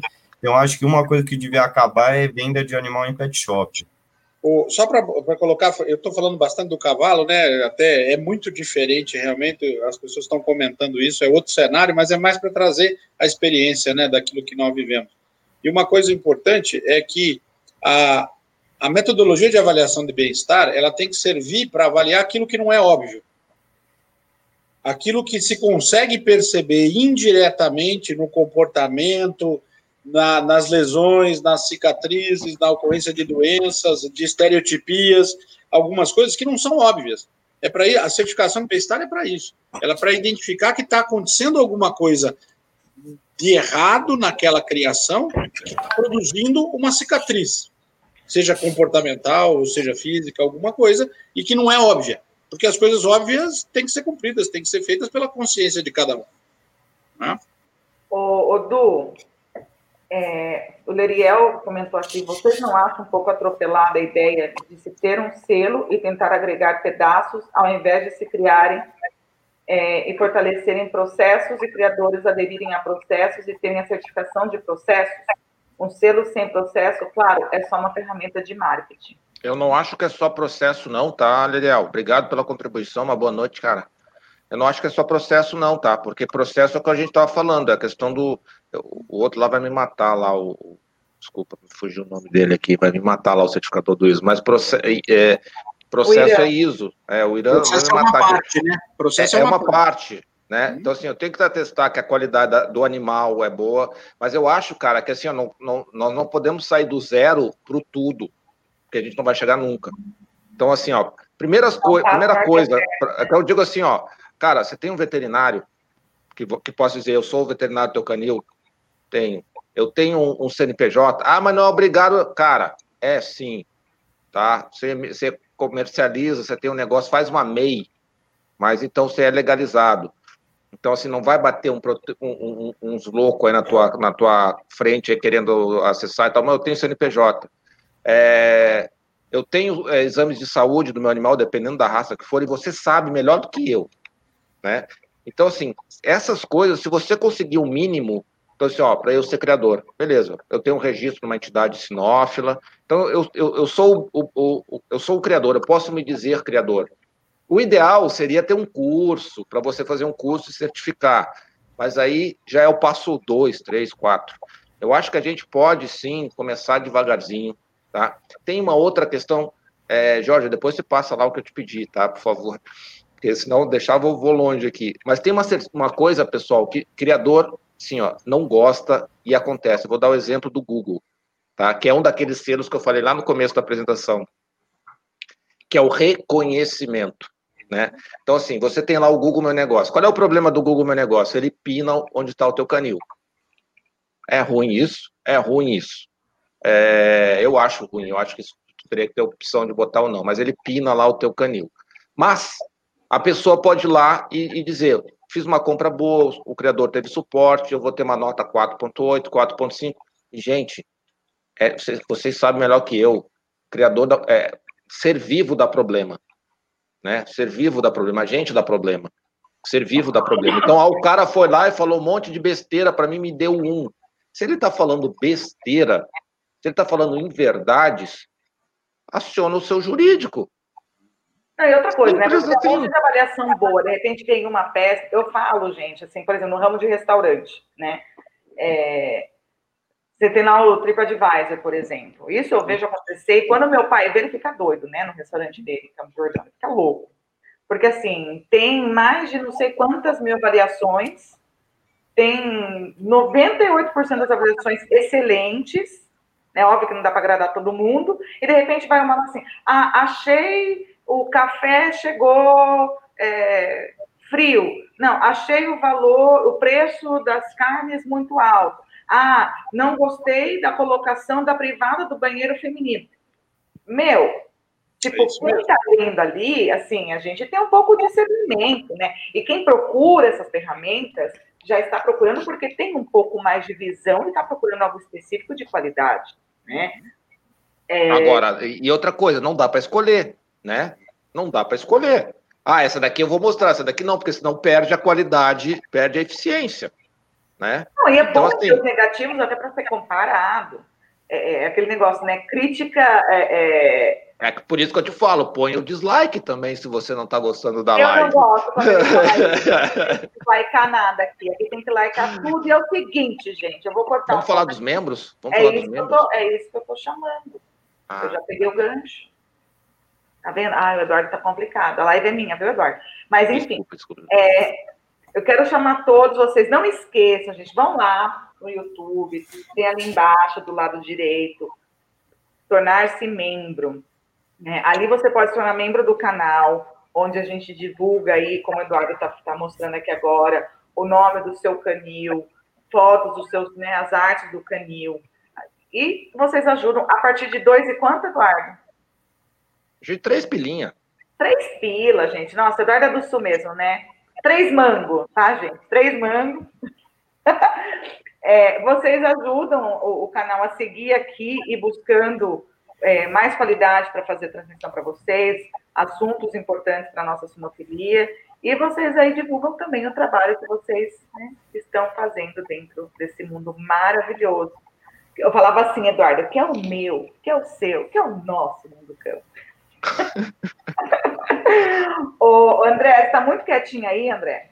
É, tô, tô só absorvendo aqui, eu tô aprendendo muito com o Alexandre, tô levando só aqui, até anotando aqui no meu celular, às vezes, quando ele fala, só para eu levar para dentro de casa durante essa semana agora, refletir um pouco e ver o que, que eu posso mudar, o que, que eu posso fazer a mais. Mas o, o, o o bate-boca tá muito legal e, meu, a experiência do Alexandre é um negócio fora do comum. É, eu acho que eu escolhi a pessoa certa, viu, Alexandre? Não sei porquê, mas eu acho. Eu acho que dessa vez acertei. Sabe que é? a experiência é esse bigode que mostra, assim, que dá uma cara, um impacto de experiência aí. Tem só história para contar. É, isso o tempo vai passando e sempre que vamos lembrando das histórias, daquilo que passamos na vida, depoimentos, informações. É, eu vi um comentário sobre o, o, manual do mapa, né? É só seguir o manual do mapa. O manual do mapa, é, o Brasil é um país continental. Né? Existem realidades peculiares de cada canto do país. Como é que se pode ter um único manual de avaliação de bem-estar, levando em conta um único critério para o país inteiro? Né? Então, assim, temperatura ótima, temperatura adequada de conforto, tá? Tem uma coisa no livro lá que fala isso na teoria, mas como é que nós vamos fazer isso claramente num, num país de clima tropical? Os né? cachorros que moram lá em Floripa, dos criadores é. de Floripa, vivem vida de. Meu, vão para praia. Entendeu? É, é, Os cachorros daqui da minha região vão para Campo Jordão. Né? É, é, uma, é uma sugestão, né? O, o, manual do mapa é uma sugestão muito interessante, muito adequada. É muito, muito bem intencionada, mas ela é, tem dificuldades num país desse tamanho, com essa característica que nós temos. É muito complicado. Ô, ô, ô Jéssica, você falou uma coisa aqui que eu achei interessante. É, né, Eu acho que a sinofilia tinha que começar a chegar mais no povão mesmo, para orientar e deixar bem claro sobre o que é criação, para tentarmos cobrir essa procura. Na verdade, eu acho o seguinte: é, é, o que eu tenho notado é que as pessoas estão buscando mais informação, estão mais criteriosas na compra de, de cães, né, de animais domésticos, né, cães, gatos. É, o chegar no povão é, é maravilhoso, mas até onde o povão tem, assim, o que seria o povão, né, em primeiro lugar? O que, que é o povão? O povão é a pessoa da comunidade, o povão é a pessoa de, de lá, classe média que busca no LX, porque, assim, quando a gente fala de OLX, por isso eu acho muito complicado. Eu sou contra, tá? OLX, Mercado Livre, Pet Shop também. É, eu sou contra, isso eu sempre falei muito bem claro aqui. Mas, assim, será que só o povão procura no OLX? Não. Não, até, até eu procurei. Quando eu fui, quando eu fui ver o, o, o Mastiff que eu queria, eu entrei no site só que também, você pensar, Mercado Livre, o LX, eles vendem desde um alfinete até um foguete, então não tem nenhum tipo de vistoria. Você, você começa a olhar lá, você pesquisa Mastiff, aí tem dois anúncios de Mastiff, aí você já começa a ver Golden por 300 reais, já começa a ver umas coisas que você fica meio em choque. Você vê um cachorro de, por esse preço, você já fica meio desconfiado da procedência, né? De, do, da saúde do animal, que tem muita gente que não faz é, toda essa. É, o que eu pensava, falar a verdade, antigamente eu pensava que para você criar era só você pegar um cachorro macho e uma cachorra fêmea e cruzar, mas na verdade não, tem todo um estudo por trás. Acho que demora uns três, quatro meses até escolher matriz, ver tudo certo, tanto para cachorro, tanto para cavalo, tanto para gado. E então tem todo um estudo por trás disso daí, eu achei bem interessante. Até eu acho que o Alexandre deve ser um expert em, em analisar é, todos esses procedimentos você tem que ter antes de acasalar um, um casal. Aqui Com os cavalos, os cavalos sim, dá para falar muita coisa. Mas é um, um, um, tempo enorme sobre isso, são muitos detalhes, né? Muitos detalhes.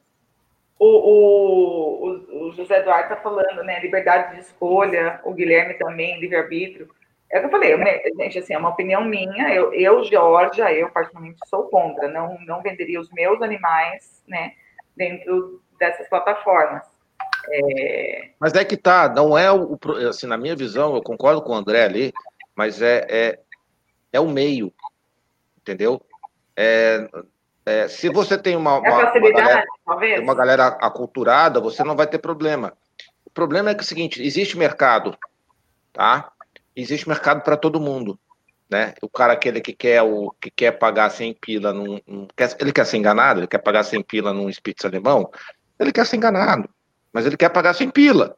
Ele não quer ir ali na ONG adotar um cachorro que vai dar ele tanta ou, ou mais alegria para ele, entendeu? Ele ele quer ser enganado. E não há educação com relação a isso, né? Mas aí, se a gente for entrar na questão de educação do nosso mercado, aí é live para 50 horas, né? É, e eu não sei se um selo, o selo vai ter a questão de educação, ele tem que ser inerente à questão do, da, da, educação. Ah, um selo teria que estar promovendo live para o criador, para o cliente final. Teria que estar fazendo vídeos para o cliente final, dizendo, olha, gente, é importante comprar por causa disso, por causa daquilo, por causa daquilo outro, papapá, papapá, que todo mundo aí está careca de saber, né? Então, assim, seria legal que o OLX não, e o Mercado Livre e o eBay não vendesse e anunciasse cachorro a todo jeito, Talvez sim, mas é só, vai só migrar dali para lá. Então, alguém vai criar, o André sabe bem como é que é esse mundo de startup, alguém vai criar um, um, um anunciador, um vendedor de, de, de, de, filhote que, de qualquer um. Sim. Entendeu? Tanto o André quanto eu, a gente tem aqui, que aqui que você está vendo aqui em cima, tem o Busca Filhote. É tudo criador que está aqui no Busca Filhote. São os clientes do sistema PET anunciam no, no, no, no Busca Filhote. Você não consegue fazer um anúncio é, um cara de fora. Né? O André tem o Pet One, que é alguém que ele certificou, que ele vai lá, que ele olha e tal. Mas se você corta isso, o cara vai para o jornal. Lembra? Antigamente, lembra do pessoal botava no jornal? Veio o LX, veio o Mercado Livre. Se eu tirar do mercado, uh, o Face proibiu, né? O Face é. e o Instagram proibiram, né? É... E continua, continua, o pessoal sai dali, vai para o LX. Então, se há mercado, é uma coisa que eu digo, se há, se há mercado, se há demanda, alguém vai atender. Exato. Né? Então, é, o ideal seria que a gente pudesse certificar de uma forma que não fosse eletizar, mas que fosse promover o bem-estar. Não, né? que fosse e... certificar. É. é assim, é, é, não é, é, existe, né? Ah, mas não pode elitizar. É, é certificar. É, eu não acho ser elitizado você priorizar o bem-estar e saúde animal. Eu acho que é uma obrigação, né? Do mesmo jeito que, assim, supostamente fazemos com os nossos filhos, né? Enfim. É, e acima de tudo, acima de tudo, certificar é informar. Exato. Né? Significar informação com transparência. É isso que eu. Olha, latiro aí, latiu aqui em casa também. É, mas a minha é desse tamanho, o seu pelo barulho é, um fila. Uma, uma fêmea ovelheiro gaúcho aqui que está latindo. Olha que legal, ele tem uma raça, uma raça brasileira. É, ô, ô Jéssica, se você quer informar esses 70 alunos, faz o seguinte, eu vou te ensinar. Aqui tem todos os, os né, sistema PET, pra, envia para eles a página do sistema PET no YouTube, né, o canal para assistir as lives. Aí você vai colocar lá, vou fazer propaganda, Eduardo, não briga comigo. Coloca lá, Georgia Dog Show. Tem 40 episódios falando sobre sinofilia, sobre criação, que é a criação, sobre, sobre raça. Qualquer coisa, falar comigo eu vou lá e dar uma palestra para ensinar o que é uma criação de verdade. Não, mas assim, ô, ô Jéssica, ô Jéssica, pô, o, o, Cristiano é o vice-coordenador do curso aí, né? Ela está na melhor faculdade, desculpa, Alexandre, mas ela está na melhor faculdade do, do Brasil, que é o FPEL. Por acaso eu me formei lá, mas foi coincidência, tá? O, o, primeiro, a primeira qualidade lá dos egressos da UFPEL é humildade. E, e ela tá lá na UFPEL, lá, e o Cristiano também fez uma live ontem, que ele, é, ele é, eu acho que, o vice-coordenador. A Tati, a Tati até brincou, disse que ele era o coordenador. Ele disse, pô, a Tati até me promoveu aqui. É, e, e, ele é o vice-coordenador do curso da, da, da, da, veterinária lá, né, numa live que a gente assistiu ontem com o professor Bretas. É, e, e, ele até comentou uma questão interessante da questão de veterinária, mas aí vai fugir um pouquinho do assunto. Mas é, é ele é um criador e é praticamente aí o vice-coordenador do curso, né? Então ele tem a oportunidade aí também de fazer um trabalho é, bem bacana aí na conscientização do pessoal. Então, Jéssica, dá uma conversada com o Cristiano lá, a cobrada dele lá. Ó, e aí, vamos conhecer um criador sério também? Vamos lá na tua casa. Eu tenho egressos aqui, alunos de pós-graduação lá da UFPEL, que são muito, muito interessantes, muito bons, realmente bons. Da zootecnia lá da UFPEL. Sim, é, é que nós temos a André, que hoje ela não apareceu, né? Vou, vou ligar para ela, ver onde é que você está. Eu, eu mutei aqui porque os cachorros ficaram enlouquecidos, que chegou gente aqui. Ah, tá aqui a Tati. A Tati aqui está com a gente, é vice-diretor. Viu, Tati? Eu não, eu não promovi ele, eu não promovi que ele, ele não deixei. Ele como vice, é, senão ele vai me cobrar o salário que nem ele cobrou de ti ontem. É, então, aqui, ó, Jéssica falando, o Cristiano tem um grupo pioneiro chamado Sinologia a qual eu e a Andrea fazemos parte. Cadê, cadê a Andrea, Jéssica? Deixa eu passar aqui, tem uma questão importante também, Jorge, que eu não sei se tu puxou. A questão da grana. A gente não falou da questão da grana, né? Ah, e, e, então, esse é outro porém, né? Porque assim, é muito lindo falar. É muito lindo colocar tudo isso no papel, no projeto. Tá, mas aí, quem vai bancar? Quais são os gastos para você criar esse selo? Quais são os gastos para você é, é, viabilizar o selo? Du, eu vou deixar para você falar que os cachorros estão latindo aqui, só para não atrapalhar. É, vou mutar, mutar é ótimo, né? Vou mudar aqui um pouco, peraí. Fala aí. Não, a gente vai fazer essa pergunta para o cara que já tem alguma coisa, né? Então, André, e aí, cara? É barato manter um selo, é barato fazer uma coisa. Imagina se eu for um criador aqui no interior do Rio Grande do Sul, lá onde mora a Duda também, que é outra da UFPEL, da melhor faculdade do planeta. É... é então. O Alexandre sorri. É... É, é, é. Se, eu, se, eu, tiver que. Vem, vem cá ver o meu canil. Quanto é que custa essa brincadeira? Tem custo, né? Como é que funciona essa questão de custo aí, de você que já está vivendo um pouco disso? Aí fala pra gente. Então, agora que a gente. É, a gente está atuando, por exemplo, agora só que a Pet começou em julho, né? A, a operação. A gente só visitou o estado de São Paulo. Então, para se locomover é Campinas, Itu, Porto Feliz, aí eu mesmo vou dirigindo com o veterinário do lado, então o custo que a gente tem é gasolina, pedágio, as coisas mais básicas, mas eventualmente é um custo, né? Não sai nada de graça. É, por exemplo, na parte de é, expandir, a gente tem planejado agora para o ano de 2021 essa parte de visitar Rio de Janeiro, porque lá tem uns grandes criadores, tem o José Talarico, que ele é do. ele cria cane curso, é, tem o Imbro inglês de Dogo argentino, então a gente está querendo visitar esses, esses canis, mas aí o custo já aumenta, né? Porque não é um. Teoricamente, às vezes consegue fazer um bate-volta, mas o bate-volta, em vez de pagar gasolina, não, você já está pagando uma passagem de avião, é, toda é, alimentação. Então, às vezes, a gente tenta balancear e ver com, com o criador depois que a gente, a gente, quando tem esse custo, a gente tenta negociar com ele em termos, que a Pet One hoje em dia ela funciona em termos de mensalidade. Cada criador que está lá, ela tem uma mensalidade. Isso porque não é uma vez que a gente vai visitar, que nem a gente falou, a gente tem uma visita periódica. Então, a cada três meses, a gente vai visitar eles. Então, a cada, um, a cada ano, a gente faz quatro viagens para o Rio de Janeiro, faz quatro viagens, por exemplo, para Rondônia, se for, se tiver uns eh, criadores excelentes lá. Então, essa parte de custo é, começa a ficar um pouquinho mais difícil, um pouco maior devido à localização de cada, de cada criador, porque quando você fala do estado, lá no Rio de Janeiro, mas não é que ele está, por exemplo, é, não sei, é, na Barra, no Copacabana, não, ele está no interior é, do Rio de Janeiro, ou ele está no interior de Minas Gerais, está no interior de Rondônia.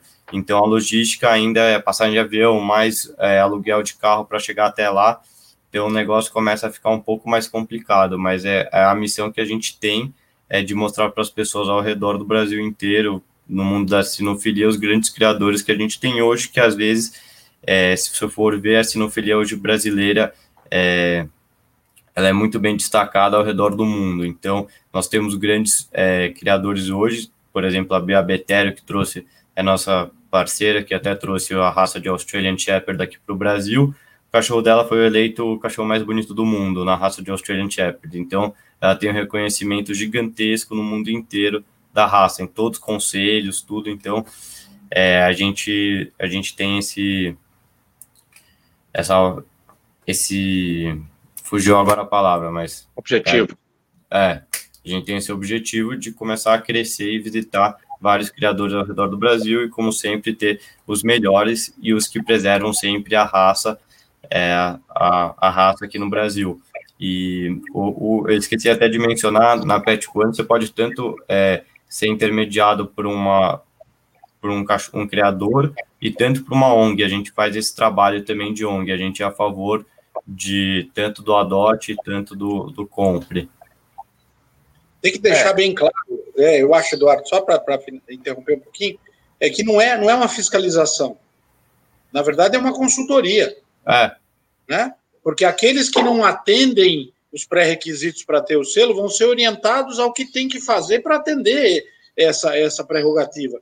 Então, não é, não é um serviço de fiscalização, não é uma prestação de serviço de fiscalização, e sim uma prestação de serviço de consultoria. Né? É isso que fazem, na verdade. É, às, é... às vezes. E lembrar que ninguém vai criticar, né? Ali, é eu falei, crítica construtiva, tipo, olha, é, isso daqui você podia as não conformidades, as não conformidades valem talvez mais do que as conformidades. Para quem não para quem não está acostumado com a nomenclatura, não conformidade é aquilo que você não atende. Né? Então você está fazendo lá um plano, aquilo que a gente estava falando desde lá do início, você tem um manual, está fazendo cheque, cheque, cheque, está chegando lá, olha, está faltando fazer o exame X daqui, ou é, esse processo não está descrito. Então você tem que resolver. Então você resolve é uma nova, uma nova vistoria. Mas isso, André, assim, você está falando da, da, da, da assim, de novo, pessoal, não, a gente não tem solução aqui, tá? A gente está no bate-papo aqui. é, né, o pessoal, o pessoal é, é, perguntando quem certifica o certificador, né? É, que, que eu acho que o Alexandre também mencionou isso, né? É, então, quem certifica o certificador? Isso, na verdade, se for uma fiscalização. Né? Mas não estamos falando em fiscalização, nós estamos falando em uma prestação de serviço de consultoria. Não, é não. é um órgão oficial que vai lá fazer uma fiscalização para emitir um certificado. É, eu, gostei é dessa, eu gostei dessa linha de raciocínio sua, Alexandre, porque, assim, inclusive, eu acho que até é, pensando por esse lado, se torna até a coisa mais. É, com mais valor para o criador, talvez. E acessível para todos, com valor para o criador e acessível. É, porque é uma consultoria, todo mundo precisa de uma orientação, de uma equipe técnica qualificada para atingir um determinado nível de certificação. É uma consultoria. Eu acho que é isso. A certificação é consequência desse serviço de consultoria, porque não é um órgão oficial como o Ministério que está certificando, né? Tem uma empresa prestadora de serviço que faz a consultoria. Eu acho que isso é, para mim, esse é, essa é a linha de pensamento. Eu acho que uma questão, eu acho que uma questão tem que ser transparente, né, Alexandre? Quer dizer, tem que, ser, tem que haver muita transparência de tudo. Né? Então não é o cara se esconder. Eu acho que o cara, para ter um selo de qualquer coisa, ele tem que ser transparente. E a certificadora tem que ser transparente com ele também. Não pode ser uma coisa é, assim, assado e tal. Você pode mudar o certificador eventualmente. Ah, veio o André, que veio meu canil, o André não deu. Eu disse, porra, mas eu, de repente na próxima visita vem o, é, o, e a gente, João. Entendeu? E também, então... e também se a gente não aprova na primeira, não é não é que a gente já descarta, a gente fala, você não passou em tal, tal, tal é, critério nosso, é, se quiser daqui dois, três meses a gente volta de novo, se vocês tiverem seguido esse critério que a gente passou para vocês, essa recomendação, você pode entrar na nossa comunidade. Na verdade, os conselhos, eles reconhecem o selo da empresa como uma empresa eficiente, transparente e tal, e adequada para fazer essa emissão de selo. É isso aí. Eu acho que o, o conselho, ele, ele, o Kenny, ou seja lá, o grupo que for, ele, ele reconhece aquele selo como um selo adequado para ser é, é, oferecido. É, é o que eu falei, é, acaba sendo algo até mais, mais suave, digamos assim, psicologicamente para o criador, tipo assim, eu vou, vou estou me prestando uma consultoria, então, assim, o que está faltando? Ah, está faltando isso? É, é, é, o ser humano é complicado, né? Tipo, dessa maneira, por mais que de uma certa é uma fiscalização em maneira de, de, de, de consultoria, é, a, a, crítica ela é levada mais branda, acho eu, né? Mais fácil, que não é uma crítica. É assim, ah, o que, que você acha de um Tudo é forma de falar, né? E tudo é forma da. É, é, é muito interessante. É, Du, estamos com quanto aí, com quase 50 pessoas ao vivo aqui no momento. É, então, pessoal, o papo tá bom aqui. O pessoal está interagindo bastante aqui. Daqui a pouco eu vou ficar aqui ouvindo a, a conversa aqui do xerife com, o, com o Zé Eduardo aqui. é, então o papo tá bom. Daqui a pouco a gente chama eles aqui também para dentro do bate-papo. É, mas assim, uma coisa que uma coisa que parece assim que é consenso é que não há consenso, né? É, sempre tem um porém sempre tem um, um, um, item a avaliar, algo que não que dificulta. Eu particularmente, eu acho que a, a, a, a é, voltando lá para o início, né, a questão do, do, que o Alexandre botou, acho que a gente teria que ter níveis para um, um selo. Quem vai emitir o selo? Cara, não sei. Entendeu? O Kennel Clube do do, de Pernambuco, acho que está fazendo alguma coisa com relação à certificação, quem estiver nos vendo e, e, e souber alguma coisa. Não sei se está no ar, se está valendo ou não. É, mas, assim, algumas coisas que eu vi eu achei bem interessantes, algumas coisas que eu vi difíceis de implementar, mas eles vão, vão, vão, vão tentar, né? Mas, assim, o, o, todo selo vai ter críticas, todo selo terá, é, vamos dizer, lacunas. Né? Todos os selos vão ter situações em que, poxa, mas nesse caso, né? Mas eu acho que a gente, o, o, de novo, o, um passo depois do outro, né? Então, assim, é, é, é, e, e, e, ser avaliado às vezes também incomoda, né? É que o Alexandre também mencionou na questão do ego. Tu imagina você lá, criador número um do ranking do Brasil da raça X, chega o certificador e diz: não vou te dar a certificação porque tá faltando isso, isso, isso. E aí, cara? Você gastou o valor de um carro não popular, mas de um carro bom, em exposição, viajando pelo Brasil. Então, mas, mas, isso é importante, Eduardo, por quê? Voltamos àquilo que eu falei. Gastou um carro uh, não tão popular no Brasil com exposição, em vez de pegar esse carro e gastar no seu canil. É, e outra coisa que eu acho, Jorge, é que assim, a coisa tem que ser muito. Tem coisas, Alexandre, que eu, que eu vejo assim como relação a selo, é as coisas subjetivas, sabe? É, porque, por exemplo, um julgamento de um cão é algo subjetivo, né? É difícil você botar cheque, cheque, cheque, cheque, porque você tem as proporções, que é uma questão da. Às vezes até o animal naquele dia tá uma, uma, uma questão assim. Mas, por exemplo, o, o, o canil tem um veterinário, isso não tem opção, tem ou não tem. E, e eu e o André somos da área de TI, para a gente é 01, não é que nem você na área de, bio, de, de biológica, né? Que Uhum. Entre o zero e um é infinito, né? É, então, para a gente, a coisa é muito mais simples. Então, a gente sempre pensa. É, então, é, para a gente, as coisas tendem. A gente sempre tenta encaixar, né, André? Nas coisas de. Não, tem ou não tem, sim ou não, vai. É, e, exato. e a gente sabe que o mundo não é assim, mas a gente tem, tem que tentar botar a coisa mais, mais nesse. É, mais alinhada. É, tem CNPJ? Não. Ah, não. mas. Cara, não tem. É, então. É, entendeu? Então, ah, tu tens tal, tal, assim, não sei, qualquer coisa que eu falo vai ser, vai ser motivo de, ah, mas o caso A, o caso B, o caso C. Mas tem ou não tem? Tem ou não tem? Tem exames de todo o plantel?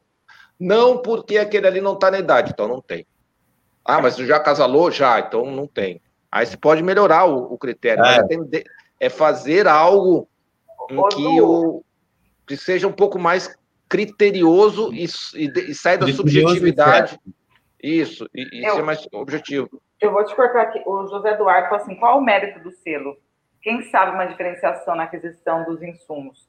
É, eu acho que, assim, no meu ponto de vista, é, eu, talvez aí também o motivo pelo qual o André né, começou com essa iniciativa, é que o maior motivo do selo é motivar criadores a fazerem um trabalho Melhor. Dar um norte para o criador. Eu acho que, em primeiro lugar, é dar um norte para o criador. E aí, depois vem a questão de tipo, passar confiabilidade para o, o, o, cliente. Então, é, acho que seria um, um norte mesmo do criador, porque muitos, às vezes, não, não é que não tem noção, mas muitas vezes acham que estão fazendo algo é, bacana mas algo que pode ser melhorado. Então, assim, eu acredito, eu, essa é uma opinião minha particular, tá? Que seria esse o principal motivo da Norte para o criador. Ô, xerife, não não estou falando do RT, estou falando do veterinário responsável, tá? Veterinário responsável é, eu, eu, não eu necessariamente é RT. Ah, o Alexandre pode ser contra, discordar um pouco, mas. Xerife, é, é, não, não necessariamente é RT, é aquele é que eu já falei lá no iníciozinho. É um veterinário é, responsável. É aquele que se deu M, para quem que eu vou recorrer aqui? É, é, é aquele de confiança, cara. É o veterinário de confiança. Ou seja, aquele ou veterinário não. tipo, é. particular teu, que é ele que cuida da parte de vacinação, exames. Né? A é Vânia aqui, estou muito feliz de ver a Vânia aqui. Beijão, Vânia. É, cooperativos de médico veterinário tem nove, nove estados no Brasil, pode ser certificadora? Pode, pode ser. Pode ser qualquer um. Aqui eu... Eu, eu, eu queria só colocar uma passagem interessante agora, só para encerrar a minha participação. Hoje é sexta-feira, gente. Sextou. né? Agora, tomar o primeiro copo de uísque, já deu a hora, né? Mas eu queria colocar o seguinte: é, a Associação Brasileira de Veterinários Equinos, a Abravec, ela está criando um certificado, um selo de certificação para veterinários que são que, que atuem com cavalos e que tenham um certificado dessa associação, como fosse como se fosse um certificado de um colégio brasileiro de cirurgia, de odonto, seja lá a especialidade que for. E para isso eles criaram um grupo de trabalho um grupo de, de notórios profissionais reconhecidos que discutiram quais são os itens que tem que entrar nessa certificação, que tem que fazer parte dessa exigência de certificação. Tudo aquilo que Eduardo colocou no começo, conhecimento, informações, reciclagem, sabe, fazer cursos, aquelas coisas, tudo tudo está listado lá. Fizemos uma reunião de quase três horas para discutir uma assembleia de quase três horas para discutir isso, né? E nessa polêmica, a coisa ainda não evoluiu para valer porque não existe consenso. Tá? São só com veterinários de equinos, hein? Não existe consenso. Tá? É uma coisa complexa, uma coisa difícil, delicada para ser executada e para ser feita por uma associação privada, hein? Uma associação de veterinários especialistas que não é um órgão oficial, é um órgão privado, tá? Então, só para colocar um pouco de informação nisso, é, como a dificuldade que nós podemos ter nessa situação. Se fosse para lidar só com os animais, ela fácil. O problema é que a gente lida com gente. Mas, é, bom, pessoal, já são aqui, já passamos aqui da hora. Alexandre tá doido para tomar o wiki dele. É. é. Mas assim, eu vou é uma live que eu estava falando com o Eduardo aqui, tipo, dá para ter quatro, cinco, seis horas, assim. Eu falo que é, na hora que sentar numa roda e ficar é, é, falando, porque tem muitas ideias, mas assim, deixando claro para o pessoal, estamos apenas debatendo visões diferentes, novas visões, pessoas que estão tomando algumas iniciativas, opiniões particulares aqui, tá? E a gente adorou que vocês participaram, porque tem muita gente participando o bate-papo aqui tá legal. Depois eu quero saber o que, que o Guilherme vai falar para o José por telefone, tá? eu sei que não sei, alguém vai ligar para o outro aqui, mas enfim, eu vou passar as palavras para o Alexandre para suas é, considerações finais, depois o André e Eduardo, e depois eu termino aqui o nosso bate-papo. Alexandre. Maravilha, eu, eu, queria agradecer muito a oportunidade de poder estar aqui. Para mim é um desafio enorme, né? Falar num, universo é, diferente daquilo que é meu dia a dia, sair da zona de conforto, emitir opiniões e contar um pouco da história. Para nós, da USP, da Faculdade de Medicina Veterinária e Zootecnia, é muito importante fazer essa parceria e estar presente. Eu estou à disposição sempre que eu puder colaborar e contribuir. Contem sempre comigo a hora que precisar. Maravilha, André. Opa, queria agradecer aí o pessoal que participou da live. É, gostei muito de debater esse papo, mostrar aqui que a Pet One, o que, que a gente está tentando é, combater, o que, que a gente está tentando atingir nesse mercado. É, gostei muito de estar tá aqui com o Alexandre, eu até vou pegar o contato dele depois, cara, muito experiente.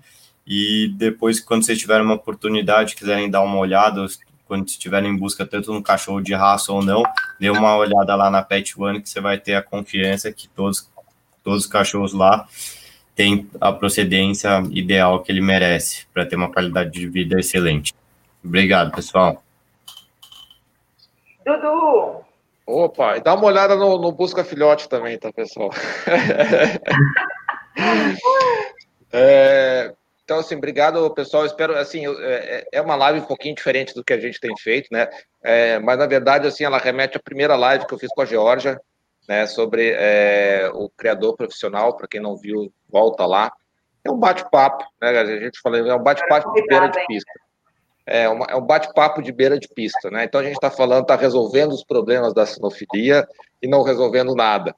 Né? Então a gente botou aqui, a ideia era trazer os temas é, que vocês sempre comentam, eu sempre vejo o pessoal é, debatendo lá no grupo da política animal, no grupo da, da Criadores do Bem, então todos os grupos aí que a gente participa. E assim, então, vamos falar um pouquinho sobre esse tema, trazer pessoas, o Alexandre engrandeceu é, muito aí com, com o conhecimento que ele tem como professor da USP e, e com a vivência que ele tem no mundo que a gente tem muita lição para receber também, que é o mundo do, do, dos, dos, cavalos, né? O André, que é uma startup como eu, assim, que é, a gente procura estar tá lá na frente, fazer, fazer, fazer, fazer. O que não dá certo, não deu certo, que a gente pivota, que a gente chama, né? A gente Exato. muda alguma coisinha e, e, aprende com os erros e, faz pra, e, e joga para frente. É, Jorge, brigadão aí pela, pela participação, como sempre, sempre fantástica, né? E Pessoal, a Jorge tem alguns recadinhos também para vocês. Pessoal, obrigado pela participação, que eu vou dar vontade de chamar todo mundo aqui para. Eu tô louco para chegar numa, numa exposição, botar todo mundo na frente, na beira, na, na beira de pista e, e, ficar batendo papo com vocês aí. A exposição Muito tem que começar na quarta. Beijão. Gente, eu achei maravilhoso, né? Que Alexandre falou assim: sextou. É isso aí, gente. Sextou. Hoje é dia de live da Sistema Pet. Gostei. Eu vou começar a usar esse portão, Alexandre. Não pode me cobrar depois. Mas olha, pessoal, muito obrigado né, a nossos convidados, a todos pela audiência, pelo bate-papo com a gente aqui. Não esqueçam de assinar o canal, deixar o like, ou como diz o Eduardo, dislike, mas eu não gosto que vocês dislikam nada, tá? Nada de ficar dislikando aí. Lembrando que a live ficará gravada aqui no YouTube, no Facebook e ainda hoje já vamos postar no podcast, tá? Aí lá vocês procuram no Spotify, no Deezer, por Sistema PET e vocês encontram as lives. Amanhã, às 19h30, aqui no canal e na página do Sistema PET e também na página do Keno Clube de Floripa. Teremos uma live sobre Border Collies, para quem gosta dos cães de trabalho, cães de pastoreio. Semana que vem, temos uma live com a doutora Mônia, sobre Mônica. Mônica. Escreve direito, né, Eduardo? Sorry. Aqui fingindo que eu não estou lendo, tudo tranquilo, você escolhe Mônia mesmo. Mas, enfim, com a doutora Mônica, sobre o mundo dos tags, do que, lá no Keno Clube do, é, do Rio Grande do Sul, às 19h30. Né? É, semana que vem vamos falar sobre outro tema muito legal, que são os eventos sinófilos. E toda semana, né, as lives que, que vêm sendo às 19h30. É, a gente está sempre trabalhando aqui para levar um conteúdo importante, relevante para os sinófilos e realmente assim, agregar o conhecimento para esse mundo tão encantador que a gente ama tanto. Né? Então, eu queria agradecer a Alexandre, André, Dudu, é, todo mundo que participou, depois Guilherme e né, Xerife e, e Zé, por favor, eu quero saber o que vocês vão, né? Vocês vão conversar por telefone, quem sabe a gente faz uma live sobre isso. Mas, gente, muito obrigada pela participação de todos, foi maravilhoso. Um beijo para todos, cuidem-se. Até amanhã com os Brothers e um lindo final de semana.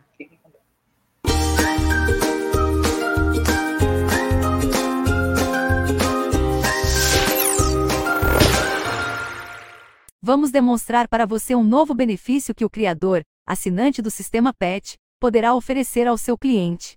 Agora você poderá disponibilizar, de forma totalmente gratuita, um sistema completo para o novo proprietário de seu filhote. Assim que você efetuar a venda para a nova família, poderá enviar para seu cliente o acesso a um sistema completo de pet care. Nesse sistema, ele poderá controlar os principais aspectos para ter uma boa saúde, como vacinas, vermífugos, controle de ectoparasitas e até o controle de peso. Além disso, ele poderá atualizar fotos do filhote que poderão ser exibidas automaticamente no site do criador. O cliente poderá informar o resultado de exames importantes, como displasia coxofemoral e de cotovelo e luxação de patela. Dessa forma fica mais fácil ao criador acompanhar a saúde dos filhotes após serem vendidos. Faça parte agora do melhor sistema para criadores do Brasil. Assine agora o sistema PET.